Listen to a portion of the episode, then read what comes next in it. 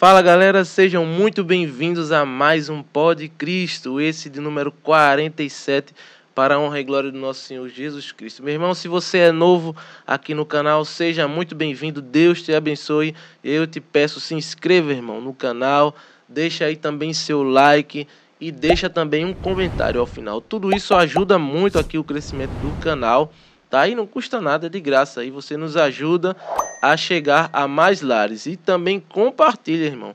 Pega lá o link, coloca lá copiar link e manda no teu grupo aí do WhatsApp da igreja, da família. Manda para aquelas pessoas que precisam ouvir uma palavra, um testemunho, até porque testemunhos arrastam, restauram e salvam vidas. Então, compartilha também, irmão. Evangelize, assim você nos ajuda muito, tá? Nós estamos também no Instagram, arroba podcristo numeral 1. Lá você fica sabendo também toda a programação. Sempre que a gente coloca um vídeo no ar, a gente posta lá avisando e coloca lá também o link. Então, vídeo de é, todo sábado um programa novo e de segunda a sexta os cortes desse programa. Então, quase todo dia tem vídeo no canal. Você nos acompanha também aí pelo Deezer e Spotify todos os programas lá atualizados para você que deseja ouvir, né? Se você não puder assistir, mas gostaria de ouvir, gostaria de acompanhar, então você pode aí ter essa possibilidade também, Deezer e Spotify, tá? Também no Facebook você nos encontra, Pode Cristo lá no Facebook, mesma coisa praticamente do Instagram, a gente também coloca lá sempre que posta um vídeo e é mais um canal para você ter acesso aí ao nosso conteúdo, tá? Mas os programas só vão ao ar no YouTube, tá? Então, se você quiser assistir realmente ou no YouTube ou no Deezer Spotify, você pode ter acesso ao conteúdo completo, tá? Então, se você também deseja fazer uma doação, tá fixada aí uma chave Pix. Durante todo o programa ela vai ficar aí fixada para que você possa fazer a sua doação. E tudo que a gente recebe aqui é revertido para o projeto, para a gente estar tá melhorando aqui a estrutura, tudo é aplicado aqui, até porque a gente tem que entregar sempre o melhor para Deus. Então, se Deus tocar seu coração e você quiser fazer a sua doação, é muito bem-vinda e saiba que tudo é utilizado aqui para o projeto. Então, dito tudo isto, é com muita alegria que eu recebo hoje aqui a irmã Priscila da comunidade Colo de Deus. Minha irmã, seja muito bem-vinda. Uma boa noite e eu agradeço muito você ter vindo aqui é disponibilizado um pouco do seu tempo para contar aí sua história, seu testemunho, para que as pessoas possam assistir aí e serem também evangelizadas aí pela sua história, irmão. Amém. Boa noite, boa noite. Eu não sei para onde eu olho, mas boa noite. boa noite a todos, né? Para mim também é um prazer estar aqui com vocês. É, fiquei surpresa, né? Mas também lisonjeada com o convite. E vamos lá, vamos embora. vamos lá, irmão. Eu gosto de começar pelo começo. Então, conta aí como é que foi tua história desde lá de trás, desde a tua infância, e como é que foi teus primeiros passos aí na fé católica. Conta aí pra gente. Vamos lá. É, eu não falei, né, no início, mas eu me chamo Priscila Ramos, né, como o Anderson falou, eu tenho 30 anos, né? E pelo que eu lembro, assim, eu começo sempre da data do meu batismo, né? Porque eu me batizei velha já, viu? Uhum. Eu, me batizei, eu tinha 8 anos de idade. Então, e foi, eu, foi. Então eu digo que eu tenho 22 anos aí de, de caminhada, né? Sei. Eu conto a partir do meu batismo. Certo. É, eu me batizei tarde, não me pergunte por quê, porque a minha madrinha de batismo é a irmã da minha mãe. E eu sempre soube que seria ela. Então, até hoje eu me pergunto por que, que demoraram tanto, se já existia a madrinha, se já existia o padrinho. não, não consigo compreender. Mas, enfim, é, eu me batizei com oito anos né, de idade na, na Igreja Católica.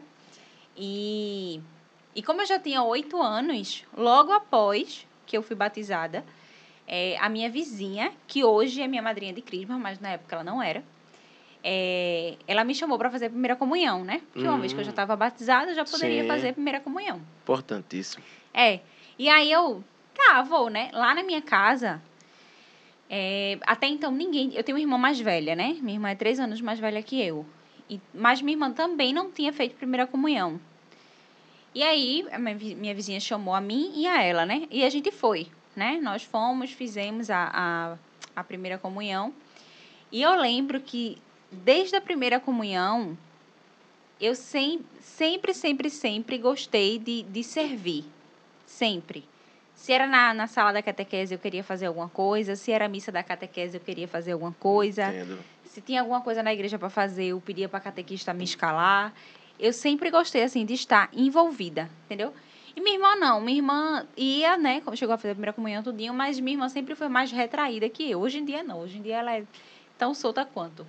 Mas na época ela era mais retraída, assim, né? E eu sempre gostei de estar envolvida com as coisas. O bom é que você desde cedo já estava aberta ao serviço, né? É, a sempre gostei. servir. Maravilha. Sempre gostei, sempre Maravilha. gostei. Era algo que me fazia, me atraía, sabe? Ser útil Hum, é algo que me isso. atraía. E aí, pronto, né? Aí eu comecei, aí dentro do da catequese, dentro do, do grupinho lá da gente, né? A gente formou um grupo de dança com as meninas que eram da catequese. Não, minto eu. Terminou a catequese, teve a primeira comunhão, tudinho. E aí depois, como a gente ainda não tinha idade para fazer o crisma, Sei. a gente fundou lá na paróquia o grupo de perseverança. Nunca teve esse grupo. Entendi. Mas é porque a gente formou um grupo de amigos tão, tão firme que a gente não queria desfazer. Aí as catequistas disseram: não, então vamos fazer um grupo de perseverança. A gente vai continuar se encontrando até que vocês tenham idade para fazer o crisma. E assim se fez. E eu vou dizer para você que eu tenho amigos daquela época, que são meus amigos até hoje, e que servem comigo na paróquia até hoje. Que maravilha, mano. Isso é importante porque para não dispersar, né? Isso. Porque é, eu tenho conversado muito sobre isso ultimamente, tem sido uma tônica é, constante nos, nos episódios, né? Que sempre fica essa lacuna aí da primeira Aham. comunhão até o crisma, né? E É. muitos jovens se dispersam assim um, um tanto Uhum. e vai voltar um tempo depois. Que bom E que vocês lá, outras né? coisas, né? É, um- é um- Exato. uma, uma transição, assim, de Isso. idade muito brusca, né? É verdade. da primeira comunhão para o crisma. Enfim, e aí a gente fundou esse grupo de perseverança e eu acho que nós passamos uns três a quatro anos só de perseverança. E durante esse grupo de perseverança, né, a gente foi fazendo outras coisas na paróquia, né, servindo lá, continuava servindo como catequese, se tinha uma coleta para fazer, a gente fazia. Chegou a colitar, irmão? Não. Não, um grupo que eu nunca fui da igreja era o grupo de, foi o grupo de acólitos. Por quê? Porque minha igreja é um pouco distante da casa da minha mãe, né? Hoje eu tô, casei, tô morando bem pertinho da igreja. Mas era um pouco distante da casa da minha mãe e os encontros agora mudou, mas sempre, sempre, sempre foram no domingo à tarde. E não Hum. tinha ninguém para me levar. Ah, tá. Entendi. E aí era muito ruim para mim participar. Aí eu nunca fui, né? Porque a hora de descer era ruim, porque o sol era escaldante. e eu, eu a minha mãe ela mora no alto, né? Ou seja, era ladeiras e mais ladeiras para subir. Aí tinha essa questão, né, da distância, do sol, essas coisas, não ter ninguém para me levar. Aí eu nunca participei, por causa da impossibilidade mesmo, né? E quando eram os outros grupos, não, sempre iam mais pessoas, primos, né, da Sim. rua comigo. É, pronto, e aí dentro do grupo da, da Perseverança, né, a gente foi fazendo outras coisas e tal. E entre essas coisas, foi o grupo de dança, né? Com as pirrainhas lá mesmo, eu e as pirrainhas. Fazendo o grupo de dança, apresentando Dia das Mães, Dia de Nossa Senhora, Coroação, Natal, esse negócio que os Sempre tem, catequistas né? amam, né? Sempre de... Ah, os catequistas amam monta uma peçazinha e bota É, as bota crianças para peça, Todo fazer. mundo aplaude, É clássico. coisas, é. Bota a coroa em Nossa Senhora, dia da coroação, Hum. pronto. E aí a gente ficava, ficou por muito tempo nesse, nesse grupo de dança, né?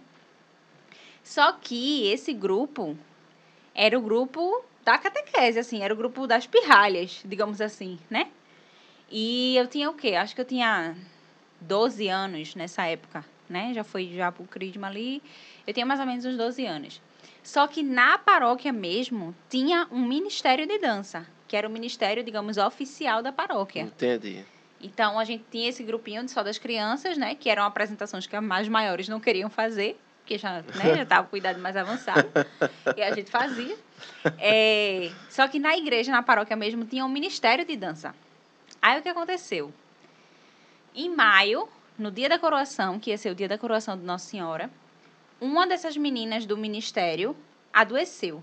Hum, E elas já estavam. Vamos supor, hoje é quarta-feira, a apresentação era no domingo. Uma coisinha assim. Tava bem em cima, então já tava com a coreografia montada, o que, que essa menina ia fazer. Era em dupla, eu, eu me lembro. A coreografia era em dupla, essas coisas, né? Aí as meninas do ministério tudo desesperadas.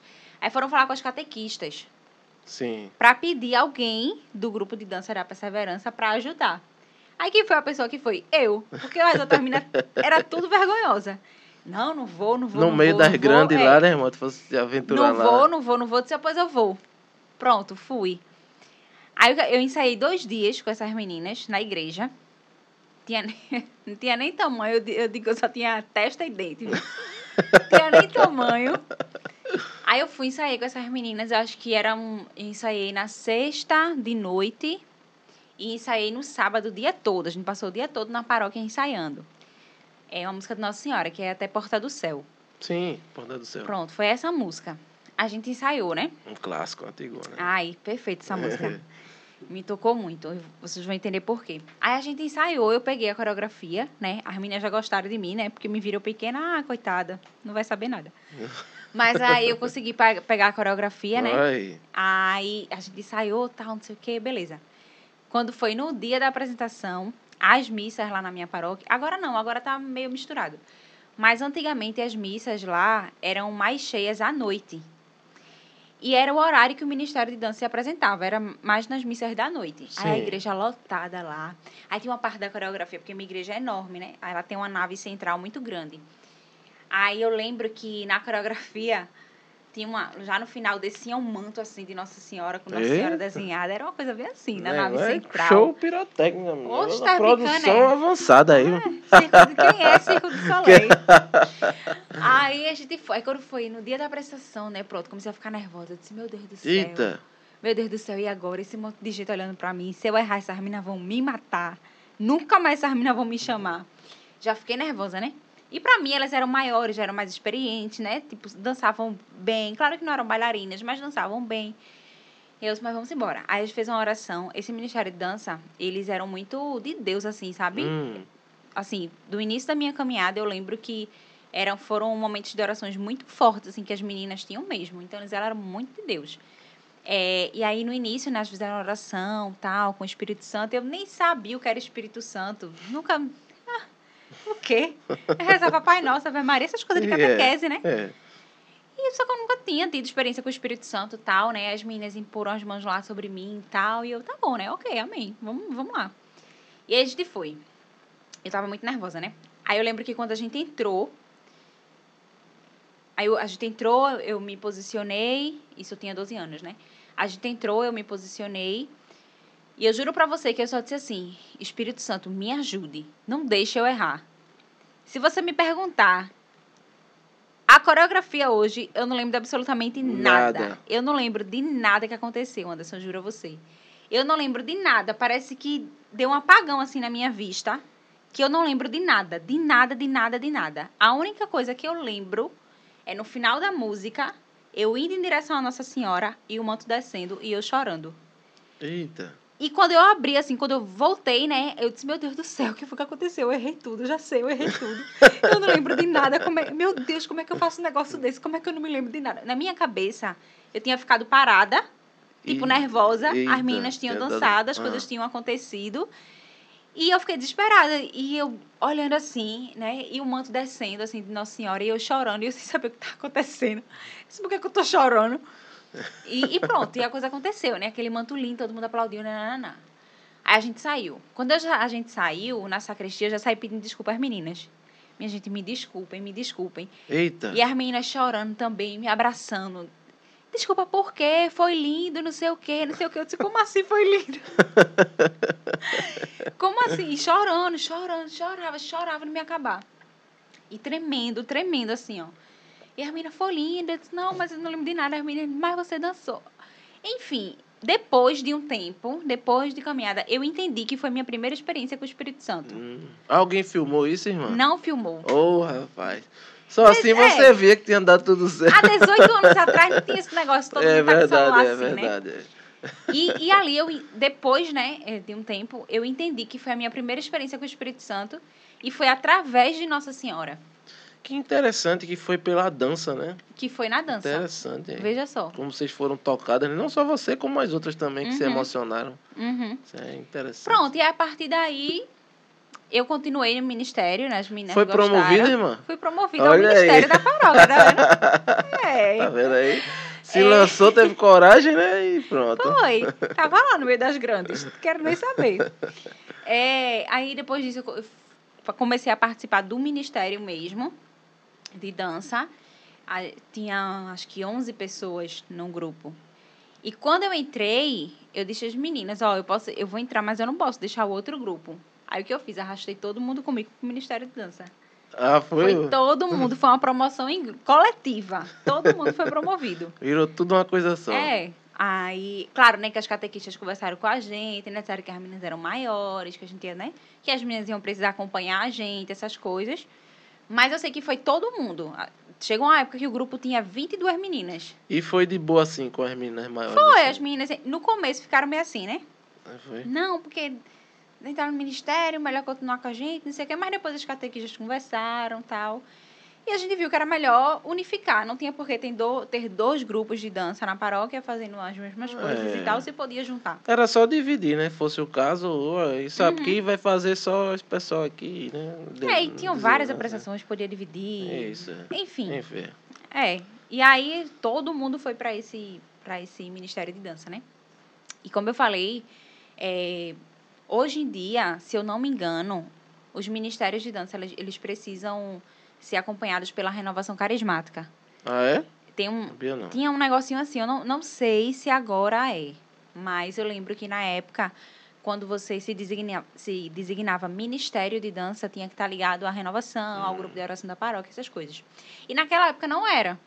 Mas é, era um grupo muito de Deus, assim, muito. As meninas rezavam de uma forma assim que, como eu disse, né? Me fez ter experiências com o Espírito Santo, sabe? Me, fez, me ensinaram a rezar, é, me ensinaram a, a, a ministrar, a dançar no Espírito, sabe? Eu lembro que, que tinham reuniões em que a gente só apagava as luzes, colocava uma música e a coordenadora, né, rezava, a gente rezava, rezava, rezava, até que a gente começava a dançar livre, assim, sabe? Só deixando o espírito mesmo Entendi. agir. Então, assim, eu vivi muita coisa dentro desse ministério. Eu passei, acho que eu passei oito anos nesse ministério. Que massa. Passei muito, muito tempo. Eu já saí já adolescente, assim. Cheguei a ser coordenadora desse ministério depois de um tempo, né? É, coordenei esse ministério, depois eu coordenei grupo de, de artes, que era um combo, que era dança, teatro, música, tudo junto. É, tá tudo. É, aí era o, o grupo de artes. E pronto, e assim, na igreja, minha participação na paróquia começou assim. Começou com a dança, né? Começou com o Ministério de Dança. Aí, nesse tempo em que eu estava no Ministério, eu me crismei, né? É, de- depois que eu já tinha idade, outra coisa que era meu sonho, participar na paróquia. Meu Deus, era meu sonho, era participar do grupo jovem. Só que eu não tinha idade, era muito pequena. Aí eu via lá na missa, tem umas laterais, umas naves laterais, assim, lá na igreja. Aí eu via o pessoal do grupo jovem tudo nas laterais, animando, é, fazendo coreografia na hora da, né, das danças. Céus e terras passaram, tudo igualzinho. E eu dizia, meu Deus, eu queria tanto estar ali, eu queria tanto estar ali. Às vezes eu ia pra nave lateral pra ficar no meio deles, só pra estar lá no meio deles, só porque eu queria ser como eles. E aí o que aconteceu? Quando eu finalmente tinha idade pra entrar no grupo jovem que bombava, Acabou. bombava, acabou. Eita, pô. Eu disse, não tô acreditando, o que, que aconteceu? Não acabou assim, mas aquelas pessoas que eu via saíram todas, porque eu, eu fiquei velha, o povo também, né? É, e aí aquelas pessoas saíram. E o grupo meio que mudou de perfil, assim, continuou o grupo. Eu entrei no grupo jovem, participei do grupo jovem por anos. É, saí agora há pouco, porque eu assumi o Crisma, né? E aí é no mesmo dia. Aí eu não tinha como conciliar, mas até agora há pouco eu era do grupo jovem. Sempre participei. Mas não era aquela coisa que era antes, sabe? Entendi. Aí eu disse, poxa, não acredito. Na minha vez, na minha vez de ser grupo jovem. É porque, na verdade, o grupo vai ciclando, né? É, É porque os jovens vão deixando de ser jovens, né? E vão chegando outros e jovens mais chegando outros jovens. jovens, é. Aí a gente vai né? É, partindo para outra, já vai tendo que virar um grupo de oração. é. Participei do grupo de oração também, é, na- no tempo do, do ministério, né? Participei do grupo de oração e era nas quartas, ainda é nas quartas-feiras. Como Toda era o nome do grupo jovem? do grupo jovem. Sim. Rapaz, hoje em dia é grupo jovem Seja Luz. Naquela época, eu acho que era só grupo jovem. Na verdade, né, a gente nem chamava não grupo tinha jovem. nome não, né? A gente chamava PJ. Pronto, Pastoral da Juventude, não tinha nome. Ah, sim. Agora é Grupo Jovem Seja Luz. Ah. Mas naquela época era PJ. Vamos pra PJ, vamos pra PJ, vamos pra PJ. Era assim. Aí nas quartas-feiras, né, tinha um grupo de oração. Também tive muitas experiências assim de oração mesmo, de batismo no espírito, né? Num, no grupo de oração. Qual é a paróquia? Santa Maria Mãe de Deus, na Macaxeira. Hum. É, é matriz, né? É, pronto, e aí. Voltando- ela fica de frente pra uma praça, não? é, Ah, eu sei onde é. Eu sei. de frente pra uma praça. Tu ainda é atuante lá e frequenta lá, irmã? Vou sempre. Então acho que tu deve conhecer minha avó, pô. Quem é tua avó? Maria do Socorro. Dona Socorro que chama, uma baixinha assim. Conhece não? Né, Ela mora na Aquarela, a que tu falou? É. Conheço, Dona Socorro. É porque lá tem duas, né? Aí eu disse É? que mora na Aquarela. Conheço, Dona Socorro. Pronto, minha avózinha querida. E é. Uma Ela é ministra. demais. É, Não ministra é? Eu da, Legião de, da Legião de, de Maria, né? Pronto, Dona Socorro, Eu conheço. quero trazer ela aqui. Ela tá com um problema aí de saúde, mas assim que ela tiver já bem, eu vou trazer ela aqui para ela. Oxe, conheço, Dona Uma Socorro. Pronto, minha avó. Meu Deus, olha que, que mundo pequeno. Não é?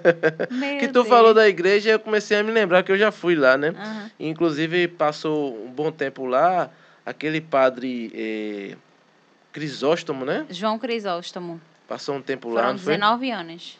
É, bastante tempo. 19 anos. Uma figura ele, né? É. Pronto, Depois veio o Padre Antônio e agora tá Padre Reginaldo. entendi. É, mas Padre João passou muito tempo lá. Muito tempo mesmo. Quando eu cheguei, ele já era de lá há muito tempo. E aí, ficou, ficou, ficou, ficou. Enfim, né? Tava onde? No grupo jovem, né? Foi. Sim, grupo no de grupo oração, né? É, aí era, era paralelo, né? Nessa época, tem uma época que você faz tudo na igreja, né? Pronto, nessa época eu era do grupo de dança, aí é, ia pra o grupo de oração, era do grupo jovem, e o que tivesse mais eu tava indo. Interessante que eh, o grupo de dança, então, era uma coisa meio à parte de tudo, né? Não era tava em- parte. não tava em, eh, eh, junto com o grupo jovem, nem Não. era uma coisa separada Assim, assim. Muitas pessoas que participavam do grupo de dança também eram do grupo jovem. Sei. Muitas. Mas algumas não. Entendeu? Então era assim, era, era separado mesmo. Entendi. Algumas pessoas eram também, mas outras, outras não. Do mesmo jeito que a maioria participava também do grupo de oração, mas não todas, sabe? Não eram Entendi. todas que participavam. Enfim. é, E aí eu, com essa questão do grupo jovem, né? é, eu vi que o grupo estava esfriando, tal, os jovens meio que estavam sumindo. É, tinha uma época na missa que acabava a missa, meu Deus, a gente fazia outra missa do lado de fora, de tanto que conversava, era tanta gente para conversar. E com o tempo aquilo foi se acabando, assim, sabe? O pessoal foi indo embora e eu olhava e eu dizia, meu Deus do céu, cadê o povo? Por que todo mundo tá indo embora? E, e aquilo mexia muito comigo, assim, sabe? Eu disse, não é possível, não.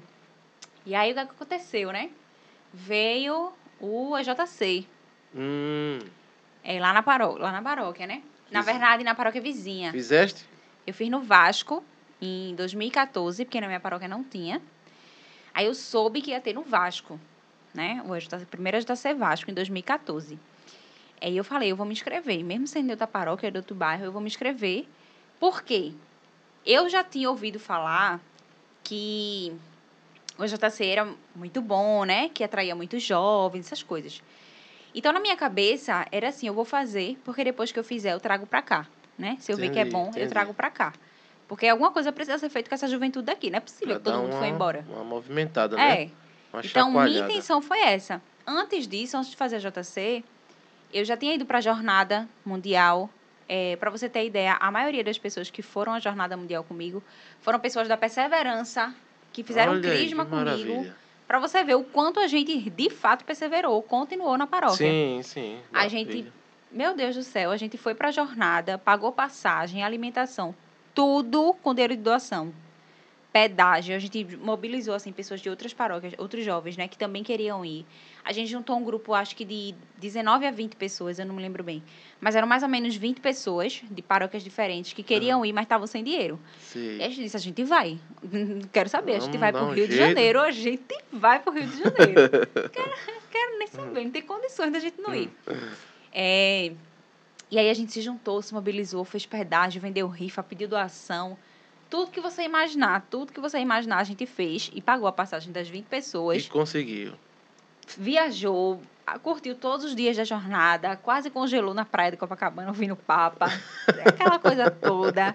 A gente ficou na casa de, da tia de um dos meninos que foram com a gente. A casa era numa Hum. favela, Manguinhos. Eita.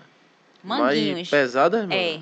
E Não, assim, depois a gente ficou sabendo que era, que o, não lá, mas o caminho em si passava pela linha amarela, a linha vermelha, acho que era a linha amarela. Sim, sim. Era amarela, não chegava a ser Sim, vermelho, não. Já vi falar dessa. Pronto, porque lá no Rio tem esses negócios, né? Quanto mais perigoso, essas coisas. Aí passava na linha amarela, Eita. na favela, e todo mundo, "Oxe, vocês vão ficar na favela, vocês vão ficar na favela. Aí eu disse, vai, vai ficar. Aí a gente ficou nessa casa. Olha, menina, a gente foi tão bem acolhido pela vizinhança inteira.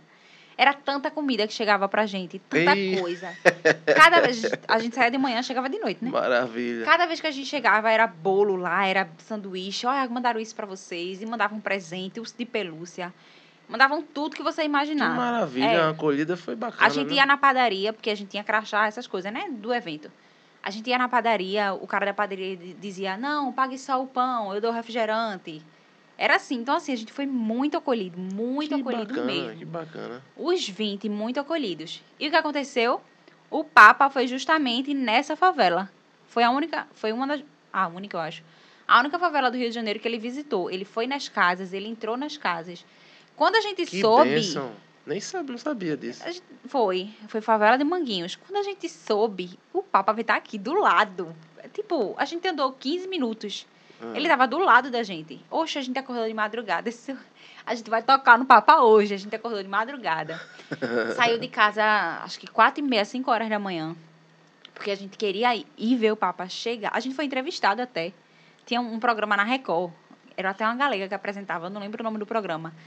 E, ela, e a gente foi entrevistada, a gente lá de madrugada, de frente pra igreja, que ele ia entrar. Só tinha gente e os moradores de rua. Ah, meu Deus, bando de doido, meu Deus do céu. Na favela do Rio de Janeiro, de madrugada. Ah, querendo saber, a gente queria ver o Papa. É. E a gente viu. A gente ficou muito perto, muito perto, assim. Menos de dois metros. Acho ele que chegava foi a dois meio que nas causa da altura. escondidas, ele foi assim, meio que. Não, na- tava na programação dele. Foi. Ele passar nas Porque casas. de madrugada, velho. Não, ele chegou, tá. Ele chegou depois, né? A gente Ah, que foi de madrugada pra pela pegar o lugar. de pessoas. Foi. Ah, entendi, entendi, entendi. Porque na cabeça da gente, a gente ia entrar na igreja. Mas só que já tinham as pessoas certas pra entrar, entendeu? Uhum. Mas não importa. Aí depois a gente achou um palanque, que era onde ele ia, né? É, pregar lá tal, celebrar a missa, tudinho. Aí a gente, oxe, a gente ficou na cara, assim, na cara do Papa. E eu disse, meu Deus do céu, tudo pra mim. O povo tudo mangando que a gente tava na favela, a gente aqui tirando selfie com o Papa. ah, menino, foi maravilhoso. A gente fez amizade com, com os policiais lá. Os policiais depois escoltaram a gente até em casa. A gente conversando com os policiais. Foi uma experiência surreal. Então, assim, pra mim... É por que eu tô falando isso? Porque Pra mim, o EJC não era algo que eu precisava. Assim, eu vou fazer a JC porque eu preciso me encontrar com Jesus. Não. Hum, Muito, muito nova, nessa época eu já tinha uns 19 anos, eu acho, 20, não sei. Não sou boa de, de contar. Acho que eu tinha uns 18 anos. Mas nessa época eu já tinha vivido muita coisa com Jesus. É, tu já vinha numa caminhada É. constante, né? eu já, Constante. eu já É. tinha vivido muita coisa, Não assim. era um. Eu já tinha muitas experiências espirituais mesmo, de grupo de oração, de enchevos, né? Da renovação Oh, carismática, que eu maravilha. sempre ia, sempre Cheio, ia. luz. E arrastar. Oxe, meu Deus do céu, ia bom todos. demais. Todos, todos, todos. Eu Boas ia. lembranças. Junto com os meus amigos da Perseverança e do Crisma. Todos iam. Então não era algo que eu dizia, eu preciso fazer JC. Não. Eu, foi algo que eu olhei e eu disse, eu vou fazer, porque as pessoas precisam encontrar com Jesus. Não é possível que, que só eu tô vendo que Jesus é, não. Sabe? Não é, não é possível, não. Porque na minha cabeça, toda vez me perguntam assim, né?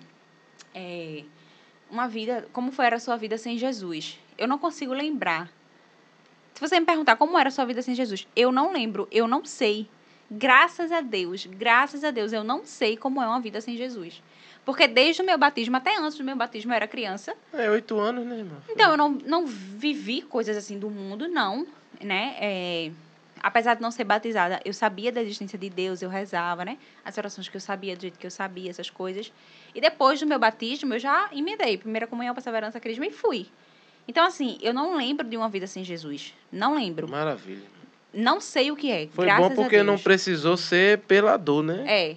Eu não tenho memória, né? Eu acho que uma das coisas que muitas pessoas talvez se afastem, desistam, né? Na caminhada, é a memória do que viveu, sabe? É a memória do que era sem Jesus. Uhum. Eu não tenho essa memória. Eu não sei o que é. Eu sei o que é viver com ele e eu sei que é bom, sabe? Então, claro que tipo, eu não sou santa, né? Não, eu já fui para muitos shows e tal, mas eu ia para show pra curtir, pra dançar, porque eu sempre gostei de estar com meus amigos, essas coisas. sim, Sabe, sim. normal, mas uma experiência, de, ah, sem Jesus, fui pro mundo, gastei tudo, me restou só o Não. pecado, não tenho. Então, eu sou muito grata a Deus por isso, por não me deixar ter memórias com o mundo. Eu tenho, eu tenho memórias com Ele, sabe? Então, a- o meu desejo de trazer o JC para minha paróquia era para que as outras pessoas se convencessem de uma vida com Ele. Uhum. Eu disse, não é possível que as pessoas estão escolhendo, não é possível que exista outra coisa melhor que isso aqui, não. Eu f- não consigo o- acreditar. O próprio formato do EJC, ele tem esse, muito esse, É, esse poder de realmente de resgatar, né, de trazer o Uhum. jovem, né? É uma experiência, assim, única, de, Isso. Apesar de não ter feito, mas... ai, eu perdeu os tempo, olha. Perdi. Ah, perdeu a oportunidade. Ah. Perdi. É muito bom, é muito bom o evento. O encontro é, muito bom mesmo. E aí eu fui falar com meu padre, né? Era padre João Crisóstomo, que passou 19 anos lá. Sim. Eu fui falar com meu padre, eu disse, meu Deus do céu. O padre já é uma pessoa ótima, mas assim, ele é bem, era bem, é, sério, assim, contido, carrasco. Aí, eu, meu Deus do céu, como é que eu falo com o padre João? Sozinha.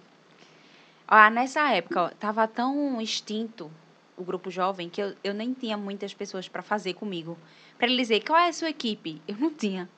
Eu tinha cinco pessoas de Entendi, jovens entendi. atuantes ainda, sabe? Tinham mais pessoas? Tinham, mas estavam dispersas. Eu sei que não iam querer fazer. Eu disse, meu Deus do céu, e agora? Eu vou sozinha. Fui falar com ele. Fui falar com ele com a cara e a coragem. Eu disse, padre, olha, eu nem sabia se eu ia poder participar, porque tem uma seleção, né, no JC. Você se inscreve e tem uma seleção para saber se você vai poder participar ou não. Eu nem sabia que tinha seleção. Nem sabia se o pessoal do Vasco ia me aceitar. Fui falar com ele, padre, olha, eu tô querendo fazer um evento aqui na paróquia, né? Evento de jovens, para ver se a gente traz os jovens, movimenta e tal, essas coisas. Ele, onde é? Aí eu disse, não, vai ser no Vasco, né? Mas eu faço lá e depois eu trago pra cá. Aí o pai olhou pra mim e disse, olha, se você não for precisar muito de mim, pode fazer. Porque ele era muito tarefado, né? Trabalhava, essas coisas. Se você não for precisar muito de mim, pode fazer. Eu disse, não, pode deixar. Eu, ó, eu prometo que eu não vou lhe incomodar. Nem sabia o que era JC, meu Deus. Esse pronto, autorização do padre eu tenho, né? Pronto, então, é. se ele já disse que vai deixar eu trazer pra cá, então eu vou fazer. Fui lá no Vasco me inscrever. Arrastei um povo comigo, acho que em cinco pessoas. Pra se inscrever também. Pra se inscrever. Disse, minha gente, vamos fazer, que era do grupo jovem. Minha gente, vamos fazer, vamos fazer, a gente traz o evento pra cá, e vai ser bom, não sei o quê, não sei o quê, não sei o quê. Vamos, vamos. Tinha umas pessoas na época do Crisma, um pessoal fazendo Crisma, que o grupo jovem, algumas vezes, era convidado para falar no Crisma. Aí eu já ficava de olho, não, essa pessoa aqui e tal. Eu fui no Crisma, convidei o pessoal, minha gente, vamos fazer também. E aí eu consegui arrastar dois desse grupo de Crisma. Fizeram Já também. tinha sete. Já tinha sete, né? Pronto. E aí a gente foi. Foi-se embora fazer o JC. Aí E conseguiu? foi todo mundo aprovado, graças Oh, a Deus. maravilha. Porque eu falei lá com a coordenação que a gente queria fazer para implantar na paróquia. Então, eles já tiveram esse cuidado, né? Para propagar mesmo o encontro. Então, selecionaram a gente, a gente fez. Viveu os três dias maravilhosos. E não tem como você fazer e não querer levar para sua paróquia. Aí foi bom, porque todo mundo comprou a ideia. Foi todo mundo meio assim, vou fazer porque tá pedindo, né? Vou fazer porque Hum, não me sim. custa nada, porque é- de graça, então vou fazer. Mas. Depois, né? Quando saiu, foi, a gente precisa levar pra paróquia, todo mundo. Aí eu disse, glória a Deus, era isso que eu queria, vamos embora. Foi, aí, Missão cumprida. missão cumprida, Deus. Primeiro passo foi dado, então vamos É. embora. Aí pronto, aí a gente levou, né, é, o pessoal da paróquia da Mangabeira, Nossa Senhora de Fátima, foi que ajudou a gente, que a gente fez no Vasco, mas por ser o primeiro do Vasco, eles ainda não tinham experiência, né, pra, pra implantar em outros lugares, né. E o mais antigo lá da, da Zona Norte era a Nossa Senhora de Fátima, que é a Mangabeira. A Mangabeira disse, não, a gente faz com Dá um você, suporte, né? Dá um suporte. É importante. Eu levei mais jovens de lá da paróquia para fazer na Mangabeira também, para ter mais gente. Ele, ó, você vai precisar de uma equipe maior. Aí disse, não, vou arrumar pessoas. Aí arrumei mais gente para fazer lá. Eu sei que juntando deu nove pessoas lá da Sim. paróquia para fazer. Aí, meninos, quem vai coordenar? E todo mundo, Priscila, né? Disse, não tem problema, não tem problema. tem Não- problema. Nunca foi problema para mim coordenar nada, não. Vamos embora. Aí fui, ó, ralado, viu? Que, ai, meu Deus do céu. Não é possível, não. Olha, quem coordenou a JC, eu tenho certeza que Jesus vai olhar com mais misericórdia. Já tem pelo menos quatro já no céu, já tá Ó, construído, é né? possível, As não, paredes não já é possível, estão. Pelo menos umas britas a gente tem. Tem alguma coisa Porque- tem. Pense numa um encontro para dar trabalho. Olhe, Jesus amado. E, as, claro, né, eu tinha as pessoas comigo, mas estavam é, ali para me apoiar, para dizer, a gente fazer isso e eles fazerem, sabe? É, e o pessoal da Mangabeira, mas era tudo comigo, assim, em relação de paróquia com não sei o que, com não sei o que, era tudo eu que resolvia. E eu disse, meu Deus do céu, eu vou enlouquecer agora. mas eu digo isso, mas eu gosto. Ah, minha mãe, quando assistir, ela vai dizer, ah, tu gosta disso, é, para tá do show. É. E aí tá, vamos, né? Tal, a gente fez, aconteceu, o pedido endoidando também para conseguir dinheiro para JC. E muita coisa, muita coisa. Levei vários nãos, né? Em relação ao local. Fui em vários locais. E cada Eita. local que eu chegava era não, não, não. Eu disse, meu Deus, eu não aguento mais. Mas tudo bem. Até que eu cheguei no local, que a responsável era católica, né? Graças a Deus. Ela disse, ah, minha filha, pode fazer. Eu disse, amém, Senhor. e aí fiz. A gente fez o primeiro encontro lá. Foi... Tudo que Deus colocou no meu coração, Ele cumpriu. Tudo. Todas as expectativas que ele colocou no meu coração, ele superou, assim, superou. A, a, a paróquia passou a olhar para o jovem de outra forma. Deu muita adesão, irmão? Muita Oxe, gente se inscreveu para fazer? Meu Deus do céu, então. O primeiro bombou. Tu lembra assim, enquanto irmã? Ó, a gente fez para 60 pessoas, porque era o primeiro. Hum. Então a gente ainda não tinha muito equipamento, não tinha dinheiro, essas coisas, né? Sim. A gente fez para 60, mas se inscreveram mais de 120 pessoas. Caramba, e teve Foi. que botar 60 foi. Se inscreveram Poxa. mais de 120. A gente ficou com o coração na mão, né? Mas é, assim. Imagino, né? Não tinha o que fazer. Era, é. era mais prudente, né? Sim. Fazer com menos pessoas. Sim, na... Pra fazer bem feito, né? É, naquele direito, momento era mais prudente. E foi um sucesso a JC, né? Sucesso, um sucesso, um sucesso. É, e aí a gente foi, foi pro segundo, também coordenei o segundo. Foi pro terceiro. É, lá na paróquia a gente tem a política de não coordenar três anos seguintes, seguidos, né? Você coordenava dois anos, você tinha que ter pelo menos um ano de intervalo. É, e aí o terceiro eu não coordenei, porque eu já tinha coordenado dois anos. Não coordenei ativamente, né? Mas por trás eu coordenava. Uhum. É, aí quarto e quinto também coordenei. E no sexto eu saí, né? Que é um ano. E aí o sexto veio pandemia. Né? Ah, Até agora, vai ter o sexto agora, pra ter foi ideia. Foi 2020. É, foi recente. Quando a gente tava indo pro sexto, quando é eu entreguei um a coordenação. Ano, né? Um por ano, né? É um por ano. Quando eu entreguei a coordenação, estourou a pandemia. Aí foi, foi, foi, foi. Vai ter o sexto agora. Enfim. E aí, Anderson, o que acontece? Desde os 13 anos, quando Jesus me chamou. Não, com oito. Eu já estava na perseverança no grupo de dança, né? Então, 12, 13 anos. Desde aí, eu sempre estava à frente de alguma coisa. Porque no grupinho da perseverança, eu já estava à frente né? Eu que marcava reunião, que ensaiava, Sim. tudo. No Ministério de Dança chegou um tempo que eu assumi a coordenação. E aí foi, foi, foi, foi. Depois de terminar o Ministério de Dança, a gente fez o grupo de artes. Eu assumi coordenação. Na mesma época que eu assumi coordenação do grupo de artes, eu estava no grupo jovem e estava na JC, que eu coordenava o EJC. É... Enfim, então eram muitas coisas. E Jesus sempre me colocava à frente. Sempre me colocava à frente. Sempre me colocava à frente. E quando a gente está à frente, o que é que acontece? A gente é o primeiro a levar a pedrada. Né? Sim, Quando a pedra é lançada, o primeiro a bater é quem estiver na frente. É. Então, durante esse tempo, eu levei muita pedrada. Eita. Nossa, meu Deus do céu. Muita demais, assim, de, de pessoas do grupo, do próprio grupo, né? Que sempre tem a, as, as insatisfações e tal. De padres, de pessoas da paróquia, de outros grupos da paróquia de pessoas que não conhecem a realidade do grupo e critica, vem bater para quem? Para quem está à frente. Nossa, muita pedrada, muita, muita, muita mesmo. Você nem imagina. E eu estava cansada. Eu estava extremamente cansada. Eu disse, Jesus, eu não aguento mais. Não aguento, eu estou fazendo porque é para o Senhor, assim, porque eu olho para o lado e eu sei que eu não tenho quem deixar. Eu não via pessoas que eu vou deixar, essas pessoas vão tocar como eu toco. Pode ser um egoísmo meu também, sabe? De sempre achar que só eu consigo fazer. Entendi. Mas eu estava cansada, de verdade, eu estava cansada. É, por exemplo, quando eu passei um, um ano sem coordenar o EJC, eu falei, eu coordenava por trás, porque tudo ainda era comigo. Entendi. Por mais que eu desse tudo, mas as pessoas ainda recorriam a mim, sabe? Na teoria não era você, na prática era, é, né, irmã? entende? Então as pessoas sempre recorriam a mim. As pessoas mesmo do encontro sempre olhavam para mim Até hoje, assim, muitas, muitas vezes a coordenação fala e as pessoas vêm para mim. E eu disse, minha gente, eu nem tô mais, né? Porque depois eu casei e tal. Não, não é a mesma realidade. E eu disse, minha gente, eu nem tô mais. Mas só uma vez que você é referência, graças a Deus, você vai Sim. continuar sendo Uhum. referência. Enfim, eu tava muito cansada, muito cansada. Muitos dos meus amigos, a, a, o que foram pra jornada comigo tal, já tinham seguido outros caminhos, assim, dentro da igreja, né? Sim. Uns foram para Shalom, outros foram para a Obra de Maria, lá na minha paróquia. Agora, agora também, mas antes era muito forte a Obra de Maria, porque eles tinham uma casa de missão perto, né? Que era no Alto do Mandu. Hum, Ele tinha uma casa de missão perto, então muita gente ia para a Obra de Maria. Cheguei a participar de vários encontros da Obra de Maria, várias vocacionais. Tenho muitos amigos, muitos amigos na Obra de Maria. Vivi muitas coisas lá dentro, mas nunca me senti chamada.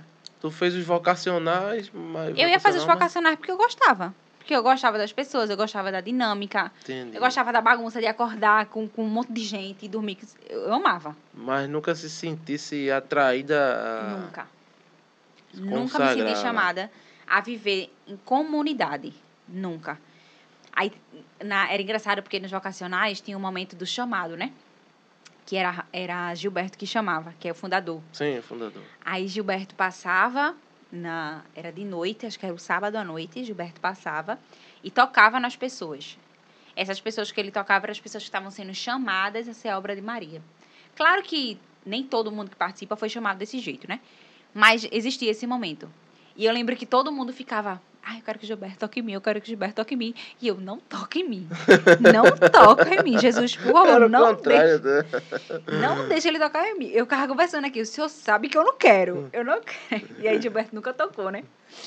E eu dizia, não quero ser de comunidade. Eu olhava, eu achava legal, eu olhava meus amigos e tal. Mas não era algo que me atraía. O que me atraía era a minha paróquia. Era o serviço na minha paróquia. Entendi. Era fazer as coisas pelos jovens da paróquia. Tudo que você me chamava para fazer na paróquia, limpar a paróquia, era isso que me atraía. Eu disse, eu quero Entendi. servir aqui.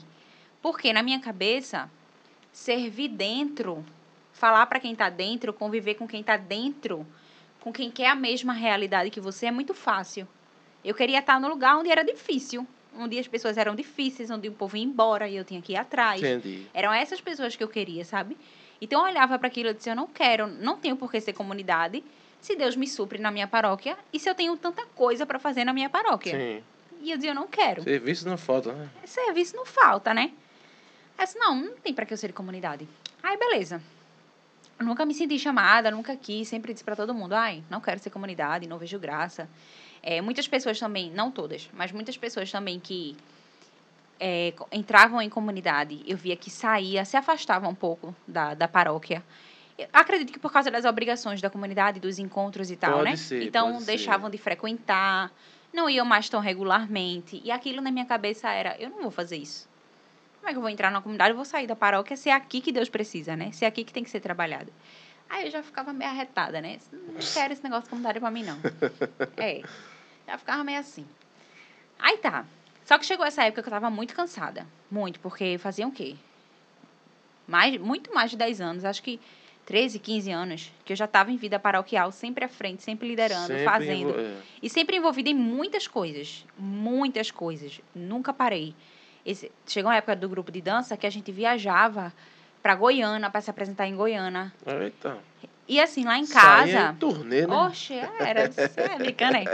A gente sai. E lá em casa, é, meus pais, eles sempre foram assim, vá. Eles sempre confiaram muito em mim. Muito. Que bom, né? Que não... Muito. Eles sempre, graças a Deus, eu nunca traí a confiança deles. Mas minha mãe, ela sempre teve em mim assim, se eu, se eu disser pra ela, eu tô indo pra tal lugar e eu sei que é seguro, ela dizia vá. Sabe? Ela conf- confia até hoje. Confia. E meu pai era aquela coisa, minha mãe tá confiando, então ela sabe o que faz, então vai também. Então nunca me empataram, né?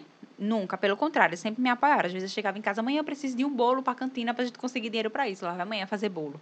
Mãe, eu preciso de uma torta pra gente fazer isso. Mãe, eu preciso de coxinha. Lá vai, mãe, é, dá dinheiro pra comprar coxinha pra vender na cantina. Então lá em casa sempre foi assim, envolvido em várias coisas. Por que eu tô falando isso? Porque tem muitas, muitos pais que reclamam, né? Vai viver na igreja. É, vai morar lá não para agora. em casa. Leva o colchão pra dormir É. logo lá. É. Tu não para em casa, reclama. Lá em casa eu nunca ouvi reclamação disso. Eu já ouvi muito dos meus amigos de Que deixar bom. de ir para ensaio porque o pai não deixa mais. Lá em casa nunca teve, nunca teve, né? Eu fui crescendo, apesar de ser, continuar sendo distante e ser à noite e tal, mãe sempre dizia, ó, cuidado, cuidado, pede para alguém voltar contigo, essas coisas. Mas nunca foi, não vai. Nunca, nunca ouvi um não vai. Que bom, irmão. Graças a Deus. Sempre foi, vai-se embora. Rio de Janeiro, mãe sabe nem o que eu tava fazendo lá, vai-se embora. Vai, vai ver o Papa, vai ver o Papa. Cadê tua filha? Vai ver o Papa. Era assim. Pronto, então eu sempre estava muito envolvida, né? E nunca. Lá em casa era, era tranquilo. Aí chegou essa época, né? Que eu estava muito, muito cansada. E eu disse, Jesus, eu não aguento mais. Aí o que, que eu fiz? Eu comecei a preparar as pessoas para assumir os cargos que eu tinha. Entendi. Né? Eu disse, eu não, não vou. Por quê? Quando você está à frente, eu, eu costumo falar muito isso. Quando você está à frente, as pessoas querem ouvir de você. Elas esperam que você fale. Elas elas estão ali para receber, né? Para receber um direcionamento, para receber uma palavra, para receber o que quer que seja. O momento de oração que tinha, esperavam de quem? De Priscila, né? Então, eu só dava. Eu dava, dava, dava, dava, dava, dava. E eu não tinha de onde me abastecer. Eu não tinha de onde beber. Entendi. Né? Chega uma hora que se só beber isso aqui e não encher, vai secar. Vai secar. E quem é que vai dar? E eu tava nesse nível. Eu dei, dei, dei, dei, dei tudo que eu tinha. E, e eu disse, meu Deus, eu, eu não tenho de onde buscar. Eu preciso de um lugar que eu busque. O EJC é, mexia muito comigo. Assim, me preenchia muito, né? Os momentos, o encontro. Me preenchia muito. Mas chegou um momento que foi justamente isso. Eu só dava. Então aquilo já não me abastecia. Né? Podia me nutrir, podia, né? Nossa, renovar minhas forças, renovar minhas esperanças. Mas não me abastecia. Eu precisava de algo que me abastecesse. Né? Que Deus dissesse, agora você vai beber. Entendi. E aí eu comecei a preparar as pessoas. É, nessa época eu não, não conhecia a Colo de Deus ainda. Não, né? Nunca tinha, tinha ouvido falar de YouTube da Colo de Deus, nada. Isso lembra mais ou menos que ano, irmã? Isso, aí? Isso foi 2018, Ah, por aí, 2019, é, é perto. E eu comecei a preparar as pessoas para elas assumirem, né? As coordenações. É, 2019, eu já tinha desfeito todas as coordenações que eu tinha. Eu dizia, pronto, Não Jesus, ficou- agora... Não com, com. Não fiquei nada. Já chegou a, a hora de eu entregar o EJC, eu entreguei, assim, a coordenação. Chegou, aí entreguei a coordenação do grupo de artes, entreguei coordenação de grupo jovem, entreguei coordenação de tudo que eu tinha, saí entregando. Eu disse, não vou ficar com nada, né? Eu agora vou fazer o que as pessoas fazem, eu vou receber, né? Vou só receber. E aí, o que aconteceu? É, eu tava vendo, tava no YouTube, arrumando a casa, fazendo faxina lá em casa de manhã arrumando a casa, botei no YouTube. E parou numa música que, se eu não me engano, é. Ai, esqueci agora. Novas Vestes, da comunidade. Novas Vestes. Aí, eu não, minto eu. A gente ia dançar no grupo, no grupo de arte, a gente ia dançar essa música. Sim. Só que até então eu só tinha ouvido a música. Compilada, normal, só o, o resumo. E aí eu fui botar no YouTube e aparecia uma versão completa, maior, de quase 20 minutos. Eu dizia, danou-se. É. Eu dizia, danou-se, que música grande é essa? Aí botei pra ver qual era essa versão. Quando eu botei, era a ministração da música, né? E aí, nessa ministração, meu Deus, eu não me deixo errar, mas eu acho que é nessa música mesmo. Nessa ministração, Hugo, que é o fundador da comunidade, ele falava muito é, sobre o povo, né? Que quando a gente chegar, quando a gente chegar nos últimos dias, quando a gente chegar no céu, Deus vai nos cobrar um povo. Qual povo você trouxe? Você chegou, mas qual povo você trouxe, né? E aquilo me pegou e eu fiquei assistindo, daqui a pouco o povo orando. E aquele povo orava diferente. E eu dizia, meu Deus do céu, que coisa bonita. Eu comecei a voltar a música para escutar de novo, e voltava e escutava de novo. E a faxina lá me esperando, né? E eu só escutando a música. E eu achando lindo aquilo, eu disse, meu Deus do céu, como esse povo reza diferente. E aquilo, ó, quando eu já estava chorando, aquilo me trouxe uma presença de Deus que há muito tempo eu não sentia. Caramba. Há muito tempo eu não sentia. Eu me senti naquele lugar. Eu me senti com eles ali. E eu dizia, meu Deus, eu, eu. Era como se eu me identificasse. Eu dizia, eu queria rezar como eles. E aí eu fui escutando outra. Ah, chega, me emociono. Fui escutando outras músicas da comunidade. Outras músicas. E aquilo foi me preenchendo, me preenchendo. E parecia que as músicas. Se eu sentasse e escrevesse, eu ia escrever aquela música. Sabe? Porque Entendi. parecia que as músicas saíam de mim. Eu juro a você, a sensação era que as músicas saíam de mim. Era, é, foi eu que escrevi aquelas músicas, porque era tudo que eu pensava. Sim. E eu fiquei encantada com aquilo. Eu disse, meu Deus do céu. A é identificação isso? foi muito forte, né? Me identifiquei total, assim, total. E aí, a partir dali, as minhas orações começaram a ser com, com as músicas da comunidade. E aí, o que aconteceu? Um amigo meu, Alex, ele é da comunidade, né, hoje também. Ele já estava frequentando célula da comunidade, porque a Colo de Deus, ela se organiza em células, né? Uhum. São pequenos grupos. E dentro da célula, a gente vive o carisma. E aí, Alex postou no Instagram dele, isso já em final de 2018, ele postou no Instagram dele é, sobre a célula. Algum vídeo assim da célula, alguma coisa assim, não sei. E aí eu disse, eu já estava ouvindo as músicas, né? Eu disse, Alex, é, como é que faz para conhecer a célula?